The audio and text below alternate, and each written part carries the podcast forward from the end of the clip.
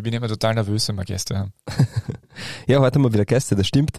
Ähm, sehr schön im Pyramidenschaum-Studio, wie gewohnt, aber diesmal mit einem Gast. Äh, du hast, glaube ich, eine nette Begrüßung einstudiert. Ja, also, ich, zuerst, ich werde zuerst, ich werde zuerst erzählen, warum, warum unser Gast tatsächlich hier ist, weil das ist wirklich ganz charmant. Es trug sich so zu, dass am 19. Oktober 2022 ja das Grazer Derby stattgefunden hat und äh, total spät äh, nach dem Spiel, also ich schätze eineinhalb oder zwei Stunden, ist wirklich schon lang äh, danach gewesen, bin ich dann über die Konrads- und Hötzendorfstraße nach Hause spaziert und habe mit dir, lieber Fabio, telefoniert und habe unter anderem äh, äh, darüber gesprochen, dass Christian Ilzer eine, eine äh, doch massive Schiedsrichterkritik formuliert hat bei der Pressekonferenz nach dem Spiel und in dem Moment, wo ich das spreche, war neben mir äh, ein Herr am Fahrrad zugegen mit äh, Schiedsrichter-Trainingsanzug, wenn ich mich richtig erinnere. Und das ist unser Gast tatsächlich, weil wir haben äh, tatsächlich dann nachher zu sprechen begonnen, weil äh, dich, lieber Jakob, das durchaus interessiert hat, was ich da angesprochen habe. Ähm, und äh, das ist der Grund, warum er jetzt da sitzt. Äh, wir dürfen begrüßen äh, Jakob Semmler. Du bist ähm, seit Frühjahr 22 äh, Zweitliga-Schiedsrichter, ähm, bist geboren am 8. Mai 1991, wenn ich es richtig recherchiert habe, hast äh, schon 18 Zweitligaspiele, äh, gibt FIFA, vier ÖFB Cup Spiele. Schiedsrichter seit genau zehn Jahren, oder? Fast. Ah ja. Und ähm, und tatsächlich, also gratulieren wir an der Stelle für die zehn Jahre und äh, tatsächlich auch ein Spiel in der Oberliga Schleswig-Holstein zwischen dem SV Todesfelde und SC Weiche 082. Richtig. Das ist richtig, oder? Zuerst einmal danke für die Einladung und äh, wirklich. Ja. Perfekt. Für die Einladung und ja, diese, dieses Treffen hat tatsächlich so stattgefunden.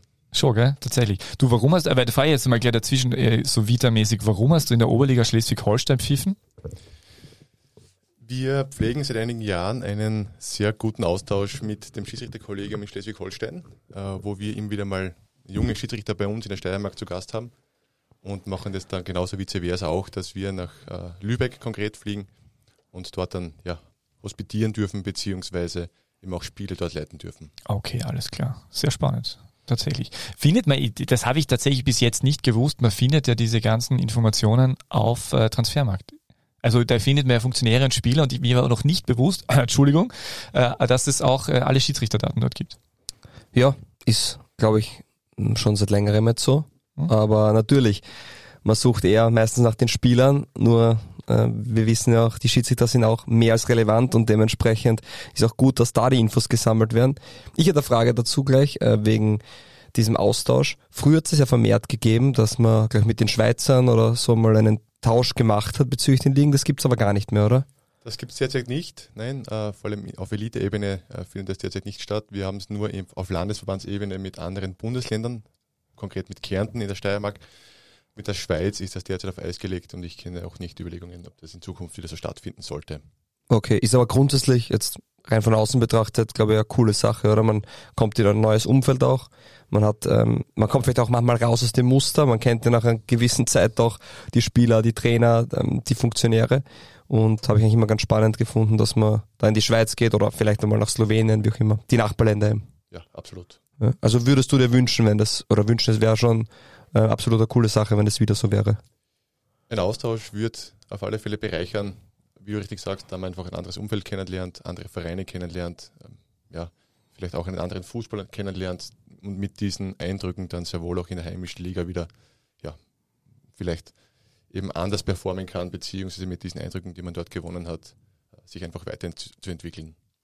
Aber vielleicht darf ich da noch kurz einhaken äh, auf die Einladung Einleitung, Peter. Äh, also wir, wir reisen in der Regel nicht mit dem Fahrrad zu den Spielen an. es war nur in dem, in dem äh, Fall tatsächlich das, das Einfachste und Praktischste für mich, nachdem ich selbst in Graz wohne und eben bei dem Grazer Derby im ÖFB Cup als vierter Offizieller besetzt war. Ähm, zu Fuß war jetzt nicht so richtig komfortabel, meiner Ansicht nach, ja, vor allem mit dem Schiedsrichter-Trainingsanzug gleich, gleich, gleichermaßen, gleichermaßen mit der Straßenbahn äh, und Auto war völlig sinnlos, nachdem die Konfrontationer Straße gesperrt war, Münzgrabenstraße gesperrt war, war für mich dann das Fahrrad tatsächlich das, das komfortabelste Anreisemittel. Ich das sehr positiv und sportlich empfunden. Das ist sympathisch. Ich war, glaube ich, ich war zu Fuß tatsächlich. Du warst ja nicht im Stadion, Fabian. So ist das, ja. Ja, genau. Ich habe bis zuletzt mir gedacht, dass du eh im Stadion bist und einfach nur so tust das ab. Ich weiß nur, dass ich am gleichen Tag mit jemandem gesprochen habe und so, ist der Schaub wirklich, ja, ja, wird sicher sein. Aber na, du warst tatsächlich nicht. Naja, so, wir sollten vielleicht ein bisschen äh, nur äh, auch einführen. Bevor wir ah, ja die Einladung machen, kurz der Einspieler und dann geht's richtig Aber los. hätte ich nicht zuerst die, sagen sollen, was man so geplant kommt nach dem hat? Ah, das Einspieler, kommt nachher. Ja, gut.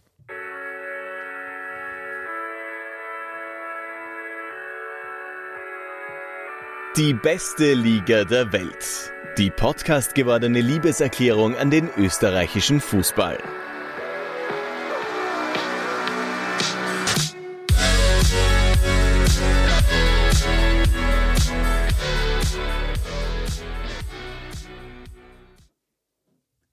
Also ja, ich darf jetzt, jetzt darf, jetzt darf ich, danke.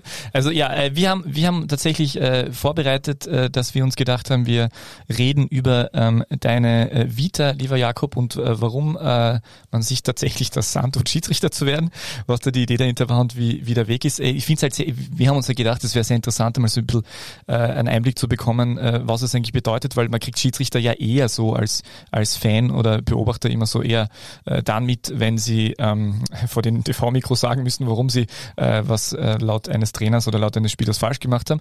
Ähm, deswegen da ein bisschen so, ein, so einen Insight zu bekommen, äh, haben da das ein oder andere recherchiert, also eigentlich recherchiere ich seit drei Wochen nur über dich. Nein, so schlimm wird's nicht.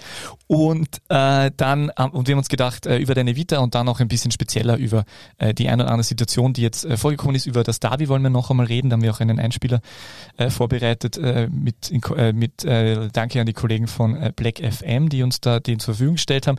Und ähm, ja, und es gab ja vor der Winterpause auch Kritik von ähm, nicht nur von Christian Itze, sondern auch von Robin Dutter, den Schiedsrichtern. Da möchten wir auch ein bisschen drüber reden. Und über den VD VAR im Allgemeinen und im Speziellen und sowieso und überhaupt. Äh, Habe ich das vergessen, Fabian?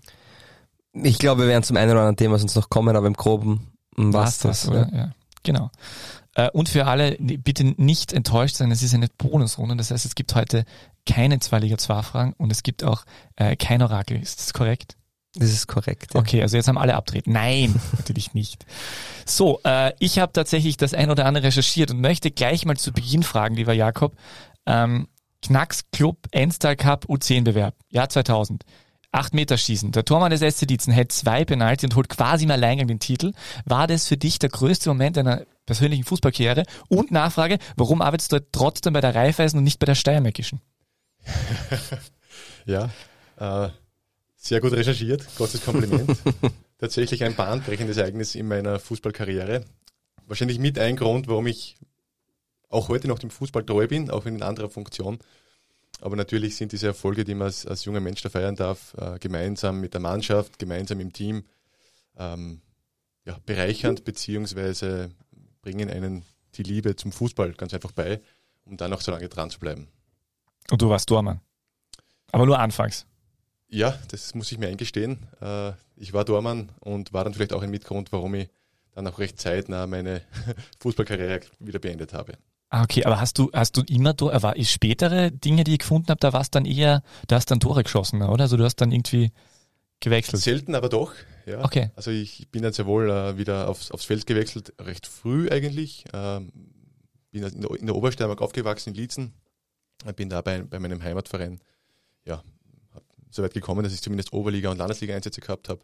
Äh, aber habe dann doch recht früh mit, mit 19 Jahren die Fußballkarriere beendet. Aus privaten Gründen, die vor allem mit einem Umzug nach Graz ähm, ja, einhergegangen sind. Und vor allem auch, dass es dann sportlich für mich nicht so optimal gelaufen ist zu dem Zeitpunkt.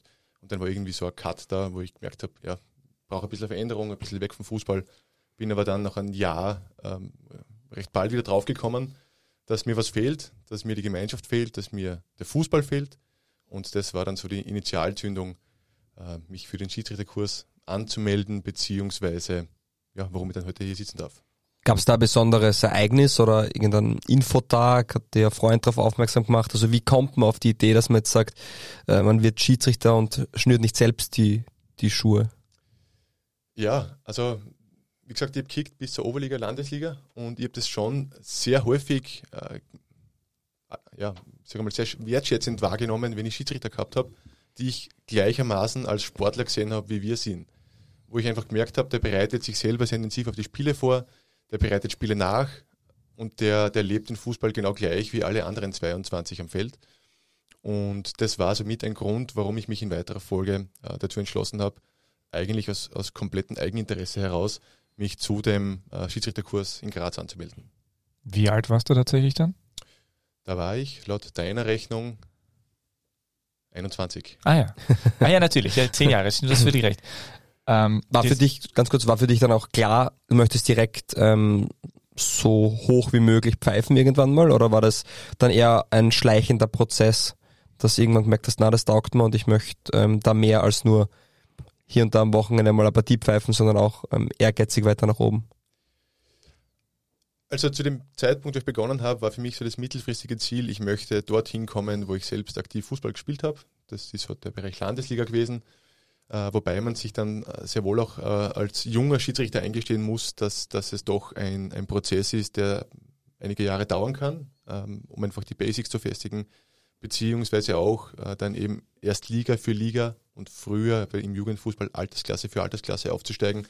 Also man darf jetzt nicht die Ambition haben, auch wenn man, ich sage mal, ambitioniert aktiv Fußball gespielt hat, dass man sofort äh, bei dem Level einsteigen kann, sondern es braucht dann sehr wohl auch Geduld. Aber mit Jahr für Jahr ist für mich schon die Idee immer stärker gereift, dass ich äh, den Weg in Richtung Profifußball schaffen möchte. Beginnt man da tatsächlich ja beim Kinder-Jugendfußball? Ja. Also genau, okay. Erstes Spiel U11 Gössendorf gegen, gegen SV Gösting. Ah. Das ja. sind nicht die schwierigsten, oder? Weil da sind die Eltern an der Outlinie und befetzen einen wahrscheinlich. Ja, äh, das ist tatsächlich ein großes Thema, das wir in der Schiedsrichterei haben. Wir haben sehr ambitionierte äh, Ausbildner, die, die wirklich großes Interesse daran haben, ähm, die Leute bestmöglich auf die ersten Einsätze vorzubereiten und stehen dann aber vor Herausforderungen, die jetzt nicht unbedingt geschult werden, eben wie du, wie du ansprichst, äh, das Thema, dass, dass doch ähm, von den Eltern, ich sage jetzt, auf die Kinder gewisser Druck ausgeübt wird und dann in weiterer Folge auf junge Schiedsrichter, die noch nicht so geübt sind in dem Tun, was sie tun. Und das führt dann leider Gottes dazu, dass wir bei 40 bis 50 Ausbildungen, also Kollegen, die wir im Jahr ausbilden, eine Dropout-Quote von ca. 60 Prozent im ersten Jahr haben, was ziemlich massiv ist, äh, wo ich mir sehr wünschen würde, dass dort doch einige länger dem Ganzen treu bleiben, was wahrscheinlich ein strukturelles bzw. gesellschaftliches Thema ist. Aber bleiben wir gleich bei dem Thema, weil ich es extrem spannend finde. Äh, es gibt ja zu wenig Schiedsrichter, das ist ja Fakt. Äh, man merkt äh, bei Jugendspielen gibt es teilweise gar keine Besetzungen mehr am Freitag oder hm, vielleicht auch samstags. Hm, weiter rauf, ähm, auch Landesliga, Regionalliga, hm, ist auch nicht so, dass da jetzt immer drei offizielle gefunden oder Regionalliga schon, aber ich glaube drunter ist es nicht immer so, da kommt es dann schon auf die Begegnung drauf an. Ganz einfach gefragt, weiß nicht, ob du es beantworten kannst, woran liegt's? Ist zu wenig Interesse da? Sind die Anforderungen zu groß? Ist ja, also bei uns in der Steiermark schaut es momentan so aus, dass wir in etwa 310 aktive Schiedsrichter haben. Hm, auf deine Frage angesprochen, also es finden pro Woche circa 200 Erwachsenenspiele und 300 Jugendspiele in der Steiermark statt. Das heißt, wenn wir jetzt da die Teams, ebenso wie du jetzt angesprochen hast, besetzen wollten, Oberliga immer mit drei Schiedsrichter, äh, dann würden wir de facto 850 bis 900 Schiedsrichter in der Steiermark brauchen, also das Dreifache. Äh, das mündet letztendlich darin, dass einige Kollegen mehrmals in der Woche im Einsatz sind, beziehungsweise äh, das sportlich sehr unerfreuliche, dass natürlich einige Spiele dann nicht besetzt sind, beziehungsweise im Jugendbereich, im Jugendbereich gar nicht besetzt und im Oberliga-Bereich vielleicht tatsächlich nur mit einem Assistenten. Mhm. Und da leidet dann natürlich auch die Qualität drunter, ist ja klar. Da leidet ganz bestimmt die Qualität drunter und da leidet wahrscheinlich auch dann ähm, ja, die, die Freude an dem Ganzen drunter beim einen oder anderen, weil natürlich, wenn du im Team unterwegs bist, nicht nur, dass die Einzelentscheidungen ja, im Team einfacher werden, sondern vor allem auch natürlich, wenn du als Teamgespann unterwegs bist, ähm, ist natürlich die, ja, die Energie, die du einfach auch heben kannst, ganz andere, als wenn du alleine vom Sportplatz fahren musst. Gibt es da konkrete ähm, Maßnahmen, die, man, die schon greifen oder die derzeit gesetzt werden, um mehr junge Leute dazu zu bewegen, Schiedsrichter zu werden? Es gibt äh, Ambitionen dazu im ÖFB, natürlich. Also die, die Aktion äh, mit dem Leder, hilf mir bitte. Wir lieben Leder. Wir lieben Leder, ja. danke. Äh, die sehr wohl in die Schiedsrichtergewinnung äh, auch irgendwo münden sollte.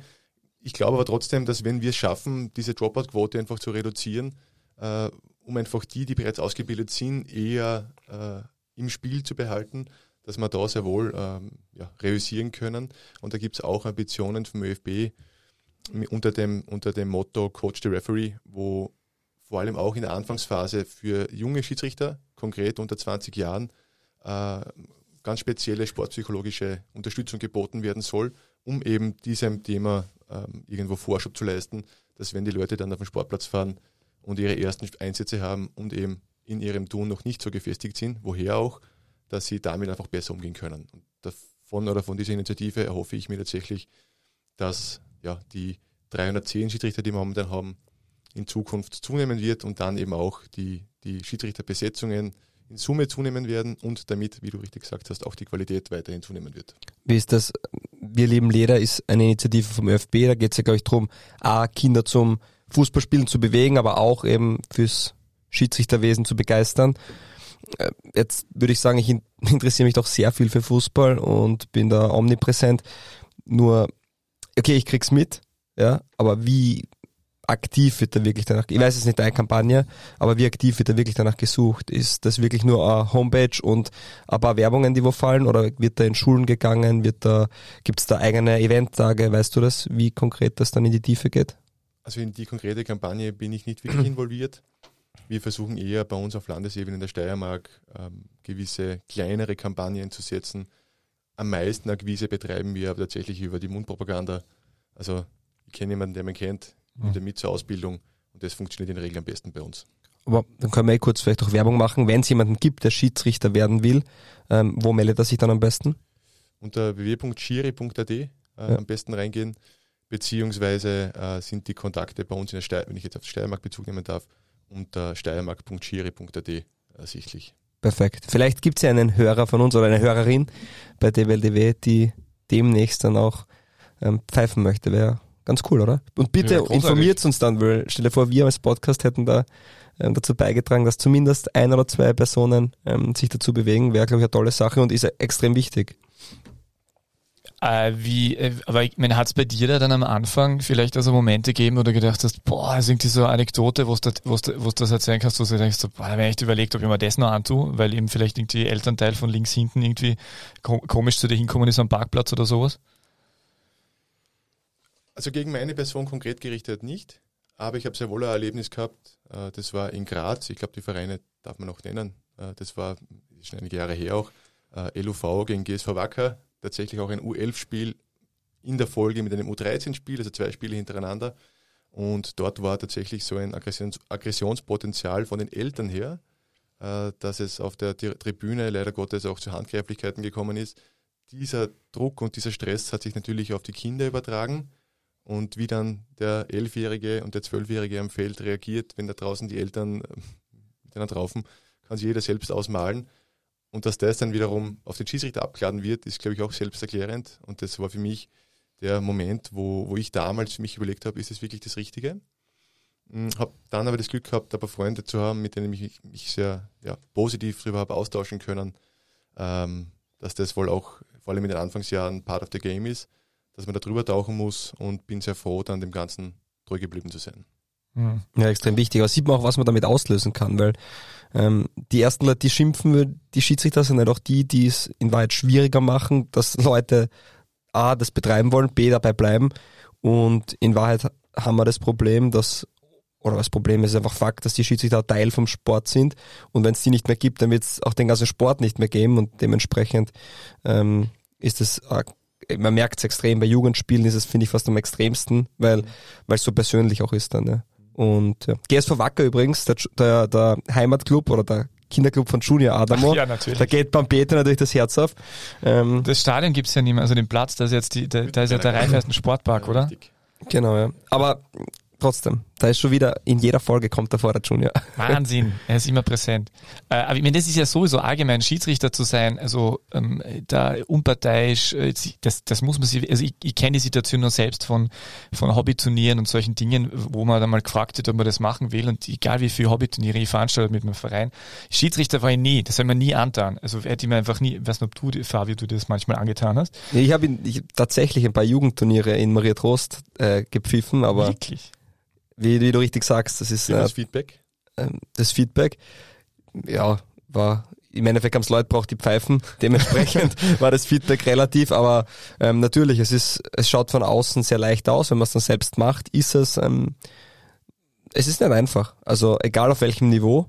Und ähm, ich glaube auch, gerade bei Kindern, wo viel Rudel, ich meine, das war O7 oder O8, das heißt, da sind keine groben Fouls dabei, aber natürlich ist das Spiel auch nicht so kontrolliert. Dementsprechend gibt es da Entscheidungen, die wahrscheinlich dem einen oder anderen nicht so gefallen. Und da muss man wahrscheinlich drüber stehen, aber ähm, es ist auf alle Fälle nicht, nicht einfach. Ja. aber das ist auch gerade ein interessanter Punkt. Äh, du hast das ja damals auch gemacht und das wird für dich wahrscheinlich auch in einem gewissen Bereich bewusstseinsbildend gewesen sein.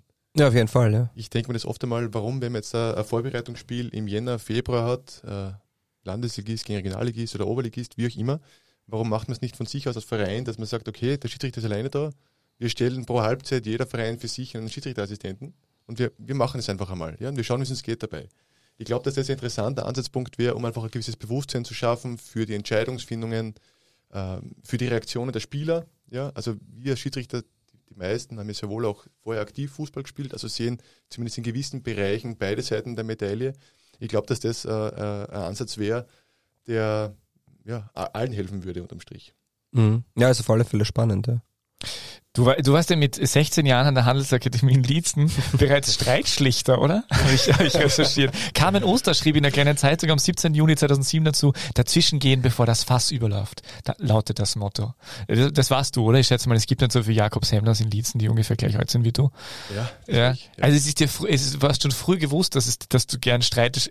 Aber es ist ja ganz ernsthaft, es ist ja wirklich auch nicht eine, die angenehmste Situation da, äh, das zu machen. Also da muss man schon irgendwie der Typ dafür sein und der Persönlichkeit dafür haben, dass man sich das, äh, ich sage es jetzt wirklich so negative Konnotation antut oder positiv, dass man sich dieser Aufgabe gewachsen fühlt. Also ich kann mich jetzt nicht daran erinnern, dass ich mich damals aktiv für den Posten beworben hätte. Ach so, okay, gut. Aber es scheinen zumindest die Lehrer damals äh, ja, gewisse Charakterzüge in mir gesehen zu haben, die, die für, diese, für diesen Posten passen würden, was sehr wohl auch gewisse Parallelen in die Schiedsrichterei vielleicht mit sich bringt, die mir vielleicht auch heute noch helfen. Ja. Schön. Warst du das nicht da, Fabio? Ich habe auch Vorgespräch hast du, ja. Ausbildung, ja, tatsächlich, ja. Wahnsinn. Ich habe da damals kann- das also- machen müssen, da ich Klassensprecher war, in der Ja. ersten AHS. Und dann hat es diesen Kurs gegeben und ja. Also, Peter, du bist der Einzige, der da noch, Ja, aber- noch Nachholbedarf hat. Aber die treuen Hörerinnen und Hörer wissen ja, wie streitsüchtig ich bin tatsächlich. stimmt, das also ich habe da keine Das Kompetenz, gar nicht dementsprechend ja. wird das nicht passen für mich. Also ist es. du, Jakob, was mich noch interessiert hat, die meisten Menschen, die etwas anschreiben, haben irgendwie Vorbild, Vorbilder. Jetzt äh, hast du irgendwie, hast du irgendwie äh, schon 98 das Pierluigi äh, Colina Poster an der Wand gehabt oder? 98 nein. Also ich, ähm, vor allem als junger Bursch, ich kann mir schwer vorstellen, dass die Leute wirklich jetzt in Einzelpersonen schiedsrichterlicherseits mit sieben, acht Jahren die großen Vorbilder sehen. Das sind eher die, die Ronaldos und Benzemas äh, on Vogue. So war das damals auch bei mir. Also für mich ist dann doch die Entscheidung, Schiedsrichter zu werden, erst später kommen. Aber die Liebe zum Fußball ist definitiv damals gereift, ja. Aber gibt's irgendwie so äh, Schiedsrichter, die du irgendwie so äh, weltweit verfolgt hast in den letzten Jahren oder aktuell, wo du denkst, so geiler Typ, der strahlt was aus und aus dem Grund finde ich den besonders, besonders lässig? Jetzt keine Einzelschiedsrichter, äh, aber es gibt immer wieder mal gewisse ja, Werkzeuge beziehungsweise ja, Eigenschaften, die einzelne Schiedsrichter mit sich, mit sich bringen, wo ich mir denke, okay, das kann ich für mich mitnehmen und lernen. Aber jetzt tatsächlich die Person, wo ich sage, so möchte ich sein, die, die gibt es nicht und ich glaube, dass das auch gar nicht der richtige Zugang wäre, sondern eher, dass es, äh, dass es ja, zielführender ist. Und ich betrachte Schiedsrichterei, so wie wir im Feld stehen, immer als einen großen Werkzeugkasten, wo du gewisse Werkzeuge reinlegst und dann in den jeweiligen Spielsituationen, wie du es brauchst, körpersprachlicher Natur, verbaler Natur, äh, körperlicher Natur einfach anwenden kannst und das jeweilige Werkzeug rausnimmst. Und da gibt es sehr wohl bei einzelnen, bei einzelnen Schiedsrichtern ja, gewisse Züge, wo ich mir denke, das ist, das ist cool, das, das möchte ich mir auch selbst irgendwo aneignen, um eben besser performen zu können. Merkt man da Unterschiede von verschiedenen Verbänden, Nationen? Also gibt's Nationen, wo du sagst, bah, da ist das Auftreten von Schiedsrichtern ähm, doch ganz anders als vielleicht in Österreich? Oder mir kommt zum Beispiel vor, ich auch für in Slowenien unterwegs bin, hier unter Kroatien, ähm, dass es eher mal längere Konversationen mit den Spielern gibt, also dass da eher viel auf Austausch Wert gelegt wird. Das ist jetzt eine subjektive Wahrnehmung, aber siehst du das auch so? Oder gibt's gibt's da gewisse mh, einfach Verbände, wo man denkt, das machen es durch die Bank besser oder schlechter? Schwierig zu sagen, aber natürlich ist jetzt, wenn man nach Slowenien oder Kroatien schaut, vielleicht ähm, in gewissen Zügen ein bisschen andere Fußballkultur als in Österreich auch vorherrschend ist. Also, dass da vielleicht ein Stück weit mehr Temperament noch drinnen ist, was eben gewisse Streitschlichterfähigkeiten äh, mit sich bringen, äh, mitzubringen, hier kein Nachteil ist. Und das kann da durchaus der Fall sein, dass daher dort eher äh, auf längere Konversationen äh, Wert gelegt wird.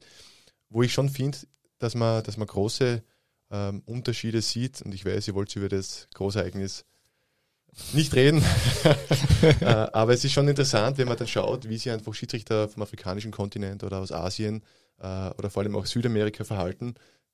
Wenn man aktiv einmal darauf achtet, und da, da lade ich jeden dazu ein, die Möglichkeiten jetzt wahrzunehmen, dass da sehr wohl ähm, ein anderer Stil gepflegt wird. Also ich finde, die, die UEFA hat ja schon so ein Ideal, das sie erwarten und dass da eine ganz starke Durchgängigkeit gegeben ist. Und wenn man jetzt aber Schiedsrichter von anderen Kontinentalverbänden sieht, dass da allein von den Gestiken her, ja, das einfach anders wirkt, als wie man jetzt einen klassischen UEFA-Schiedsrichter sieht. Ähm, positiv für die UEFA jetzt gesehen. Also, dass es dort mehr eine klare Linie gibt. Ich würde es nicht in, in, richtig oder falsch klassifizieren. Okay. Ja, es ist, einfach, es ist einfach anders und vielleicht erfordert der Fußball dort auch, dass die Schiedsrichter anders agieren. Äh, dass einfach die Fußballkultur das mit sich bringt, dass die Schiedsrichter anders agieren müssen. Was für mich aber, und ihr habt mich im, im Vorgespräch gefragt, ob ich WM schaue, nicht sonderlich aktiv, aber für mich war schon das Spiel jetzt der äh, Argentinien gegen Mexiko eins, das ich mal sehr aktiv angeschaut habe. Ähm, weil das, das Spiel ist geleitet worden von Daniele Orsato, der 2020 auch das Champions League-Finale geleitet hat. Und für mich war, ich habe mir, hab das Spiel deswegen aktiv angeschaut, weil ich einfach gespannt war.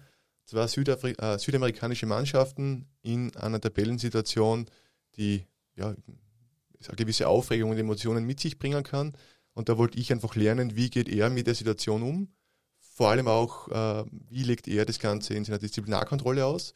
Ist ja doch äh, auch von der Spielauslegung schiedsrichterlicherseits nicht unwesentlich, wann setze ich die erste gelbe Karte, wie weit schaffe ich es eben über, über Spielermanagement zu arbeiten und die Emotionen so weit zu regeln, dass, dass das Ganze ähm, ja, im Rahmen ist.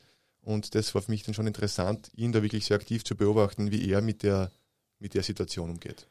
Hat er es gut gemacht? ja, finde ich schon. Also er ist dann unterm Strich mit fünf gelben Karten rauskommen.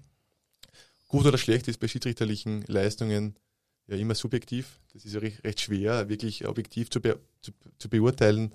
Aber im Großen und Ganzen muss ich sagen, war das, wie man es von einem 47-jährigen Italiener erwarten darf, mit großer Erfahrung schon sehr gut. Äh, da muss ich kurz einhaken, du hast gesagt, erst gut rauskommen, fünf gelbe Karten. Gibt es da eine Wertigkeit, ob es gut oder schlecht ist, wie viele Karten man gibt? Nein, oder? Weil es kommt ja komplett aufs Spiel drauf an.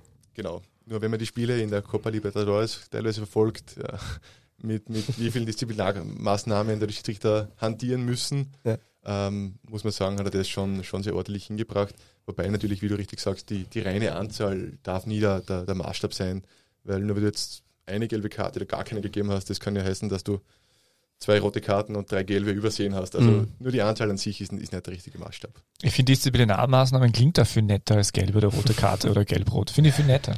Klingt total sympathisch. Ich wollte zwar nicht drauf eingehen, aber jetzt hast du das Thema schon angesprochen. Ich meine, jetzt können wir einen Einspieler dieser Podcast ist nicht politisch. Was, du machst das Politische? Was ist ja, jetzt los? Weil das muss, ist ich, muss ich jetzt Blaues Linz nicht erwähnen, dass das ein großartiger Verein ist? Und dass die, Na, okay. Auf jeden Fall der Punkt äh, ist für mich jetzt da gegeben, weil wir das Thema angeschnitten haben. Äh, Weltmeisterschaft oder Großscheinereignis auf jeden Fall. Gab es ja von der FIFA ähm, diesen Punkt, dass man sagt, sollte ein Spieler mit dieser Binde auflaufen, One, One Love Binde, dann gibt es eine gelbe Karte. Ist das irgendwo niedergeschrieben, weißt du das? Oder gibt es irgendeinen Punkt, dass das irgendwo überhaupt durchsetzbar ist oder zu rechtfertigen ist? Also im Regelwerk an sich ist einmal die Ausrüstung der Spieler geregelt. Und darüber hinaus gibt es für ja, einzelne Bewerbe sehr wohl auch unterschiedliche Richtlinien. Ich bin jetzt nicht näher damit beschäftigt, aber offensichtlich ist es in den, in Österreich würden wir sagen, Durchführungsbestimmungen äh, für die Weltmeisterschaft so geregelt, dass die Kapitäne die von der FIFA bereitgestellte Kapitänsbinde zu tragen haben. Und wenn das nicht der Fall ist, dass das ein Ausrüstungsmangel wäre und damit mit einer gelben Karte zu bestrafen wäre. Gelben Karte und mehr, wie er gedroht worden ist. Also aber das ist alles sehr im Graubereich, ja, vermutlich. Ja. Okay. Ja. ja. Aber das wird heißen, wenn ich die dann nicht runter tue, dann kriege ich gleich gelb-rot, oder? Also ich kriege gelb dafür, dass ich sie oben habe. Wenn ich sie dann austausche, ist wieder okay, aber wenn ich sie weiter oben lasse, kriege ich gelb-rot und oder also wird es dann so? Naja, der Ausrüstungsmangel bedeutet eigentlich, dass du vom Schiedsrichter aufgefordert wirst, das Spielfeld zu verlassen, deine Ausrüstung in Ordnung zu bringen, die Ausrüstung dann auch kontrolliert wird, du wieder aufs Feld retour kommen darfst. Und wenn du es wieder machst. Das würde ich gern bei 22 Mann sehen. Ja. Dann die Schiedsrichter sind, muss ich auch sagen, ähm, die, die, die FIFA hat es ja tatsächlich geschafft, dass jetzt die Schiedsrichter und die Spieler, die ganzen Leidtragenden sind, auf die hingeschossen wird. Weil die gesagt, wieso macht es das nicht oder wieso werden die bestraft? Das sind ja im Endeffekt, muss man ja sagen, die, die da jetzt zum Handkuss kommen. Ja, natürlich. Also, wobei Okay, der Podcast ist nicht politisch, hat gesagt, gell? deswegen äh, wollen wir da vielleicht Ja. nicht weiter drauf eingehen. Okay, passt. Aber, aber jetzt, wenn wir kurz bei dem Thema sind, warum sind jetzt, ich meine, ich habe tatsächlich kaum was gesehen, also immer nur ein paar Ausschnitte oder halt beziehungsweise kurze, kurze Sequenzen beim Drüberseppen. Warum sind jetzt die, die, äh, die Nachspielzeiten so lang bei, der, bei, diesem, bei diesem äh, Scheingroßereignis, Großscheinereignis? Wie, wie meinen wir es jetzt eigentlich? Scheingroß, na, Groß. Winterscheinereignis. Winterscheinereignis, okay. Genau. Ich glaube, das kennt man seit den letzten Jahren sehr wohl, dass, bei, dass vor allem bei Großereignissen, wann sie auch immer stattfinden, äh, gewisse Schwerpunkte gesetzt werden ähm, und das vor allem auch durch, durch äh, Pierluigi Collina recht aktiv beworben worden ist, dass er nicht möchte, dass tatsächlich vergeudete Zeit ähm, ja, nicht nachgespielt wird. Das heißt, dieses, dieses klassische Lamentieren, Liegenbleiben, ähm, VR-Checks, die gewisse Zeit in Anspruch nehmen, dass das nicht einen, einen negativen Einfluss auf das Spielergebnis nehmen sollte, indem die zurückliegende Mannschaft eben nicht die Möglichkeit hat, äh, entsprechend aufzuholen. Hm. Und dann gibt's die Vorrundenspiele, die in 108. und 110. Minute entschieden werden. Das ist das Resultat daraus. Ja. Ja. Ich meine, es ist ein, schwierige, ein schwieriges Thema. Wir haben kein, es wird nicht gestoppt im Fußball. Wir haben Netto-Spielzeit, also die Spielzeit, wo tatsächlich gespielt wird, liegt ungefähr bei 60 Minuten. Davon sind 40 Prozent äh, Loose Balls, also da ist nicht klar zuzuordnen, welcher, welches Team gerade den Ball besitzt. Also es ist ja, wenn man sagt, nur die 30 Minuten müsste man jedes Mal nachspielen, dann, damit die verlorene Zeit weg ist, das geht natürlich auch nicht. Aber gibt's es eine Regel, wenn es gibt dieses ich weiß nicht, ob es stimmt, Gerücht oder nicht, ein Wechsel wird circa eine halbe Minute mehr. Gibt es da gewisse Richtlinien oder ist das alles nach Ermessen des jeweiligen Schiedsrichters? Also die Nachspielzeit an sich ist ja wohl immer messen. Wobei, wie du richtig sagst, es gibt gewisse Faustregeln, die, die äh, zu berücksichtigen sind. Also die klassischen, ähm, die verloren gegangene Zeit, weil jetzt der Ball eben ins Auto rollt und es dauert ein bisschen, bis er wieder da ist. Es wird nicht nachgespielt. Aber tatsächlich die, ja, die vergeudete Zeit durch die Mannschaften eben durch übermäßigen Torjubel, Verletzungsbehandlungen, Spielerwechsel, ähm, die werden nachgespielt und, und ähm, ja, also es gibt jetzt keine, keine fest niedergeschriebenen Regeln, aber man versucht ja eben im Team die, die passende Nachspielzeit zu finden. Mhm. Wür- Würdest du dir das wünschen, dass es vielleicht mh, die ein oder andere festgeschriebene Regel in dem Bereich gibt, weil auch dann der Druck von dir eigentlich ein bisschen wegkommt, weil es Regelwerk ist? Ja, schwierig zu sagen. Also es ist, es ist schon so, dass natürlich, ich finde, je weniger Eingriffe ähm, auch regulatorisch ins Spiel notwendig sind, desto besser. Also ich, ich finde, der, der, der Fußball hat seinen Reiz, weil er eben so ist, wie er ist. Äh, und, und da jetzt da mit ständig neuen Regeln entgegenzuwirken und in dem Glauben, den Fußball dadurch besser zu machen, glaube ich ehrlich gesagt nicht, dass da der beste Zugang ist. Wobei wir natürlich, wenn wir jetzt da äh, in unseren Pre-Match-Briefings sind, sehr wohl darauf eingehen, äh, wie ist die Tabellensituation, bei wem ist vielleicht davon auszugehen, dass die eher die Netto-Spielzeit reduzieren wollen und das dann sehr wohl auch in unsere Berechnungen für die Nachspielzeit mit einfließen lassen. Mhm. Das finde ich interessant. Pre-Match-Briefing. Also das ist sowas, was für mich total, also ich nachvollziehbar, aber total abstrakt und was mir nicht wirklich bewusst ist. Das heißt, vor, wenn du jetzt vor ein Zweitligaspiel pfeifst, dann setzt ihr euch zwei, drei Stunden vorher zusammen und besprecht so mal was. Ja, ähm, findet auch in unserem Bereich statt. Also wir, wir bereiten uns auf die Spiele gleich vor, wie es die, es die Teams tun. Natürlich vielleicht nicht in diesem zeitlichen Umfang, weil es einfach aufgrund der Strukturen und, und zeitlichen Ressourcen nicht so möglich ist wie bei einem Profifußballverein. Aber im Rahmen unserer Möglichkeiten äh, machen wir das sehr wohl. Beziehungsweise ich mache es recht aktiv mit meinen Teams, ähm, wo ich mir für mich einfach gewisse Schwerpunkte für das Spiel setzen möchte, beziehungsweise gewisse Muster bei den Mannschaften suchen möchte, wo ich glaube, das ist einfach erwähnenswert in der Vorbereitung, dass wenn der Fall eintritt, wir einfach darauf vorbereitet sind und entsprechend agieren können, beziehungsweise reagieren können.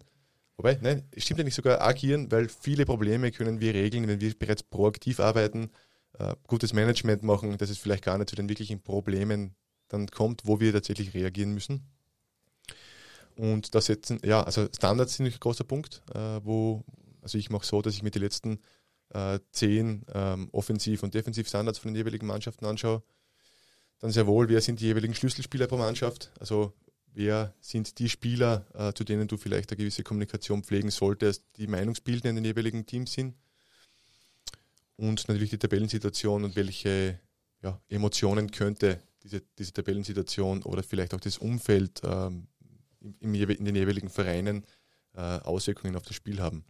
Und da muss ich schon auch sagen, dass, dass äh, auch so Medien wie Podcast heutzutage in der Spielvorbereitung gar nicht unwesentlich sind, weil ich finde, man kann sich auf äh, die verschiedenen Standardvariationen vorbereiten, wie man möchte. Der, der, Sport ist unterm Strich trotzdem so komplex, dass der 21. Eckball trotzdem wieder anders sein wird und die Laufwege von Spielern werden anders sein.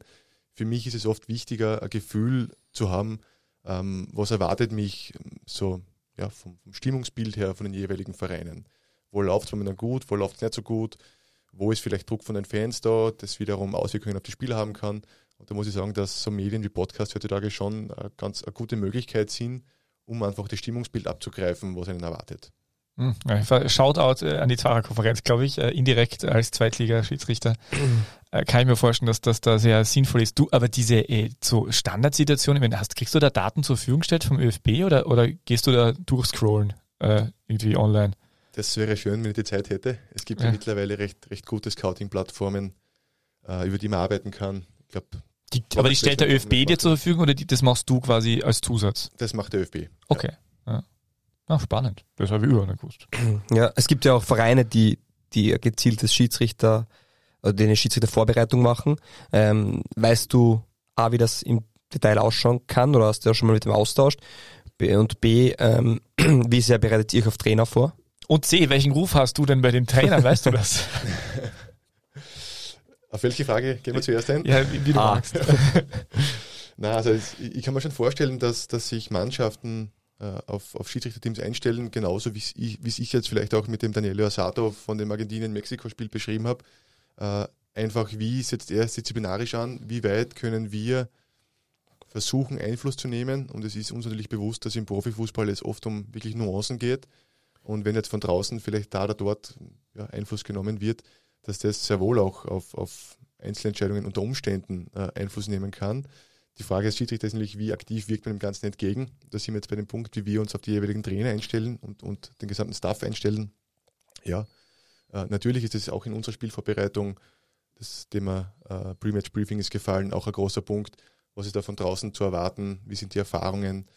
Wie waren die, ähm, wie war das Coaching in den letzten Spielen? Eben, wie ist das, äh, das Stimmungsbild im Verein? Das hat unterm Strich auch alles Einfluss auf, auf die Trainer und auf den Staff von den Vereinen, wo wir einfach ein Gefühl kriegen wollen, was erwartet uns. Und was hast du für einen Ruf? Also weißt wahrscheinlich nicht so genau. Ja, also ja. Das, das, das Thema Eigenbild und Fremdbild ist ein schwieriges. Was ich sehr wohl merke ist, also du hast richtig gesagt, ich bin im, im äh, letzten Dezember in die zweite Liga gekommen, dann im Februar eben das erste Spiel gehabt.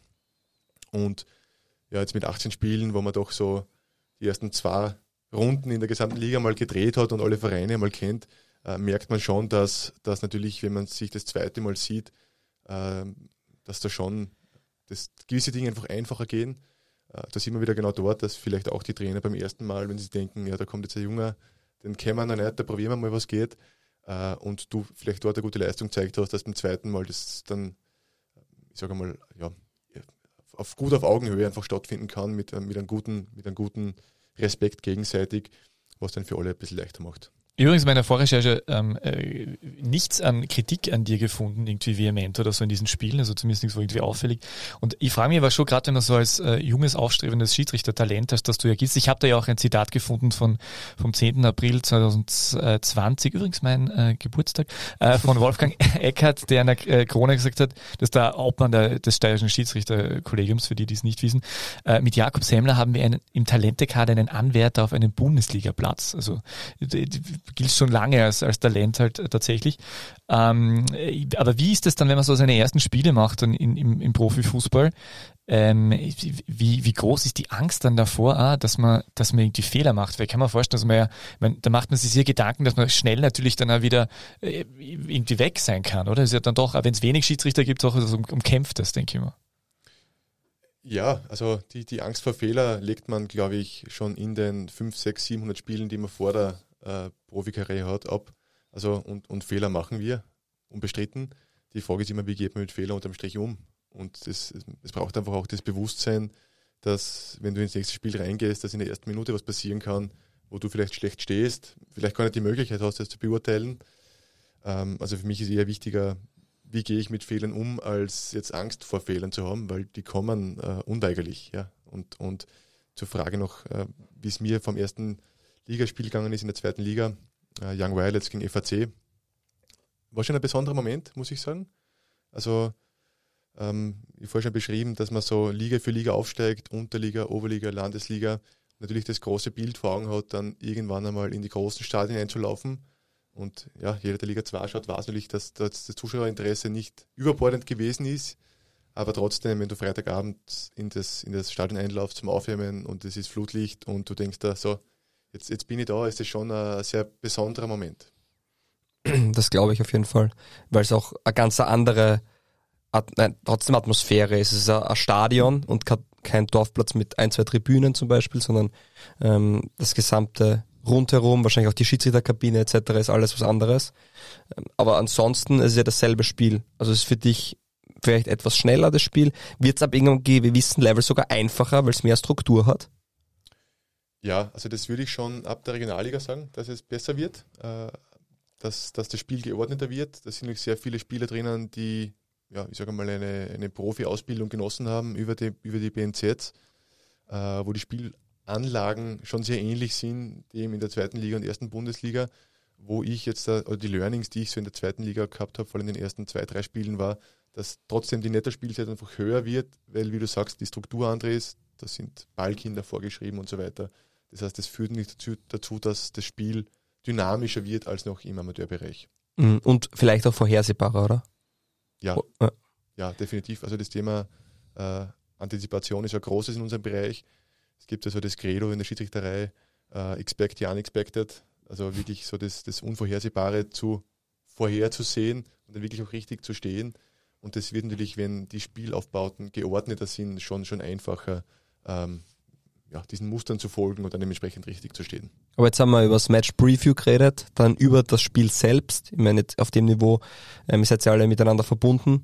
Äh, und danach, wie schaut die Nachanalyse aus? Ist es tatsächlich so, dass der Schiedsrichterbeobachter in die Kabine kommt, ihr dann eine Viertelstunde, 20 Minuten redet und damit ist es abgehakt oder gibt es danach noch mehr? Also nach dem Spiel richtig finden die, die, die Matchbriefings mit den Beobachtern statt. Die dauern je nachdem, also hängt ganz von den Spielen natürlich ab, weil es gibt ja wohl Spiele, wo jetzt vielleicht keine großen Einzelentscheidungen drinnen sind, wo du kein Videostudium machen musst in der Kabine, jetzt konkret auf die Einzelsituationen. Also man macht es dann so, dass man sie, wenn jetzt gewisse Schlüsselsituationen drinnen sind, die als erstes mal anschaut und dann ganz einfach äh, auf ja, gewisse Coaching-Punkte eingeht. Und das kann dauern, ich sage mal, von 20 bis 40 Minuten, so in der Größenordnung. Aber natürlich ist es damit noch nicht getan. Also Abgesehen davon, dass natürlich die, die physische äh, Spielnachbereitung bei uns ein großes Thema ist, ähm, arbeiten wir eigeninitiativ, das ist aber dann sehr individuell, in der Spielnachbereitung noch gewisse Clips rauszuschneiden, vielleicht dem Team zur Verfügung zu stellen. Ähm, aber das ist nicht vorgeschrieben, sondern das machst zum Beispiel du und dein Team, weil ihr ähm, einfach noch professioneller und noch ähm, besser die Nachbereitung gestalten wollt. Ist aber nicht vorgeschrieben. Also da kann ich jetzt nur für mich sprechen, ja. wir, wir machen es so und, und äh, vorgeschrieben ist im Grunde das, das Gespräch mit dem Beobachter, beziehungsweise wenn, wenn man dann draufkommt, okay, äh, den oder den Clip müssten wir uns auch mal anschauen, äh, aber es gibt, gerade in der zweiten Liga ist es teilweise auch ein Thema, dass, dass das Videomaterial nicht sofort zur Verfügung steht, dass man dann sagt, okay, die Schlüsselsituation schreiben wir zu Hause nochmal am großen Bildschirm an und nimmt dann darauf Bezug. Mhm. Ja. Was eh, so allgemein, was mich nur interessieren wird, äh, was glaubst du, was schon vorher gemeint, das ist sicher umkämpft, dass man da dann oben reinrutscht und es wollen natürlich dann viele nach oben. Was glaubst du, was entscheidend dafür war, dass du doch jetzt in relativ jungen Alter so weit äh, oben schon pfeifen darfst, sage ich jetzt einmal? Ja, gute Frage. Also ich bin damals in, in den Bundesliga-Förderkader gekommen mit sechs anderen Schiedsrichtern und sieben Schiedsrichterassistenten. Also man muss sich schon recht früh deklarieren, möchte man Schiedsrichter werden oder Schiedsrichterassistent. Was ich auch richtig finde, weil einfach das Handwerk ein grundlegend unterschiedliches ist. Die Entscheidungsfindungen sind, sind unterschiedliche. Und bin dann damals in den Förderkader eben gekommen, wobei dann natürlich äh, Covid schon äh, gewisser, eine gewisse Bremse war. Äh, einfach deswegen, weil im Amateurbereich und im Förderkader finden die Spiele in den österreichischen Regionalligen statt. Diese Spiele nicht stattfinden konnten. Deswegen haben wir da ja, ein gutes Dreivierteljahr, Jahr verloren, bis wir dann wieder eben äh, Spiele am leiten können. Und ja, ähm, also wir haben dann, ich denke, acht oder zehn Spiele gehabt in, in, in diesem Förderkader. Und dort gibt es dann für jedes Spiel gewisse Bewertungsskalen. Und dann gibt es auch unter den jeweiligen Schiedsrichtern immer eine gewisse Tabelle. Und da dürfte ich eben zumindest in diesen Spielen recht gute Leistungen gezeigt haben, die die Entscheidungsträger davon überzeugt haben, dass ich der Richtige bin. Ja. Glückwunsch auch dazu. Das ist ja Danke. nicht so ohne. Ja. Also man, man steckt auch richtig viel Zeit da rein. Es ist, werden wir vielleicht auch noch nachher, oder wir können auch gleich drüber reden, ähm, die Schiedsrichterei, wie du es immer schon betitelst, ist kein Profitum. Ähm, auch nicht in anderen Ländern, also das ist jetzt nicht so, dass nur Österreich da ist. Also England hat, glaube ich, Profi-Schiedsrichter, aber Italien denke ich auch, aber dann wird schon relativ dünn, also Deutschland hat Deutschland Profi-Schiedsrichter, nein, oder? Nein. Spanien hat noch Profi, äh, Profischiedsrichter und ein paar andere Länder, wobei äh, Profischiedsrichter, also man muss unterscheiden zwischen professionelle Strukturen und Profischiedsrichter. Äh, in Deutschland äh, gehen die wenigsten tatsächlich noch einer, einer Vollzeitbeschäftigung nach, weil es zeitlich einfach gar nicht, gar nicht möglich In ist. Österreich so gut wie jeder. Ja, also ein, Ja. ein, Brotberuf, wie es so oft so schön genannt wird, äh, hat tatsächlich jeder, wobei auch da gibt es gewisse Abstufungen, nicht jeder arbeitet Vollzeit. Ja, okay, das ist klar. Aber das finde ich. Dazu habe ich mir auch das eine oder andere rausgesucht. Ähm, ich hätte zwar eher später darüber geredet, aber wir können das jetzt auch Ja, es hat vorschieben. grad Alles gut, gepasst, na, passt deswegen. gut. Äh, ich habe da, das ist so eine, eine schnelle Statistik, die ich äh, in, in einem Medium gefunden habe, heute. Also von denen zitiere ich eigentlich gar nicht so oft. Jedenfalls, äh, da steht, dass in Spanien Schiedsrichter im Jahr 300.000 Euro verdienen. Also Das passt irgendwie dazu, dass du meinst, dass das professionell dort ist. Äh, bei Deutschland steht da 80.000, bei Italien auch, bei Frankreich 70.000, bei Österreich 50.000 und im Konkreten steht dann, dass der Schiedsrichter pro Spiel 1.350 Euro bekommt, ein Assistent bekommt 675 Euro, der VAR bekommt 810 Euro pro Spiel und der Assist Assistant VAR wahrscheinlich, Ja. AVA, lustiger Begriff, noch nie gelesen, bekommt 405 Euro ich habe Spiel. VR 850 Euro rausgefunden. Aha, gut, vielleicht stimmt? stimmen diese, was stimmt? 810 oder 850? Ah, 850. gut. Äh, heute, Ja. es ist deswegen zitiert man deswegen heute heute. nicht. Jetzt wissen wir es wieder. Okay, jedenfalls, ähm, jetzt habe ich mir gedacht, okay, 50.000 Euro äh, kriegst du dann ungefähr Daumen mal Pi, wenn du im Monat vier Spiele pfeifst. A, Als ist das- Hauptschiedsrichter. Als Hauptschiedsrichter. A, ist das realistisch, dass das geht? Kriegst du das? Und B, wäre das dann nicht, ist das dann nicht schon langsam eh in die Richtung, dass du das quasi hauptberuflich machen kannst? Also 50.000 Nee. brutto im Jahr ist jetzt der Gehalt, wo ich sage, okay. Ja, also dass du vier Besetzungen in der höchsten Spielklasse in Österreich hast als Hauptschiedsrichter ist einmal recht unwahrscheinlich. Also weil jeder Bundesliga-Schiedsrichter nicht Woche für Woche in der Bundesliga 1 eingesetzt wird, sondern teilweise eben als äh, VAR und oder als vierter Offizieller. Ja, das bringt natürlich äh, zu deiner Berechnung schon gewisse Einbußen mit sich, was, was es wahrscheinlich schwierig machen würde, jetzt wirklich rein davon zu leben. Wobei ich glaube, das, das größere ähm, Thema haben wir dabei, dass das ja Einkommen aus selbstständiger Tätigkeit ist, wenn man es jetzt da formell richtig betitelt. Das bedeutet ganz einfach, dass wenn wir jetzt keine Spielleitungen haben, weil die Leistungen einmal nicht optimal sind oder weil einfach Verletzungen äh, gegeben sind, bedeutet das kein Einkommen. Und das macht es umso schwieriger, sich wirklich zu 100 Prozent auf das Thema zu verlagern, sondern es braucht einfach, um die sozialen Absicherungen zu haben, sehr wohl einen, einen Job äh, mit den momentanen Strukturen. Aber man muss ja auch sagen, ähm, also das eine, was dagegen spricht, äh, ist ja, dass man sagt, wir haben so wenig Schiedsrichter, also irgendwo wird man schon pfeifen dürfen. Also, dass man irgendwo einen Job hat, wo man wahrscheinlich weniger bekommt. Auf der anderen Seite muss man natürlich auch berechnen, der Schiedsrichter kann natürlich nicht bis 60 pfeifen. In Deutschland geht's, da gibt's eine Altersgrenze. Gibt's in Österreich eine Altersgrenze? Nein. Okay.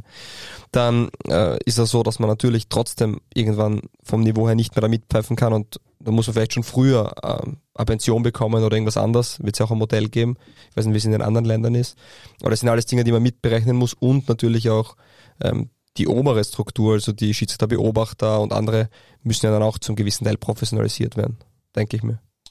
Ja, also äh, rein jetzt der Schiedsrichter oder vielleicht eine Handvoll Schiedsrichter, es wird immer wieder mal so darüber gesprochen, dass vielleicht äh, die Idee besteht, die FIFA-Schiedsrichter äh, gewisse Profiverträge anzubieten, ähm, ohne zu wissen, wie, wie ausgegoren diese Ideen tatsächlich sind. Äh, braucht es natürlich sehr wohl auch die Strukturen, die das Ganze dann entsprechend fördern, äh, weil da natürlich sehr wohl, äh, ich gehe davon aus, dass, dass das ja auch ein finanzielles Thema für die Verbände und für die Vereine auch sein wird oder die Bundesliga oder wie das auch immer ausgestaltet sein mag, äh, dass man sich da auf alle Fälle gewisse Qualitätssteigerungen erhofft. Ob das dann tatsächlich so eintritt, muss man natürlich auch beobachten.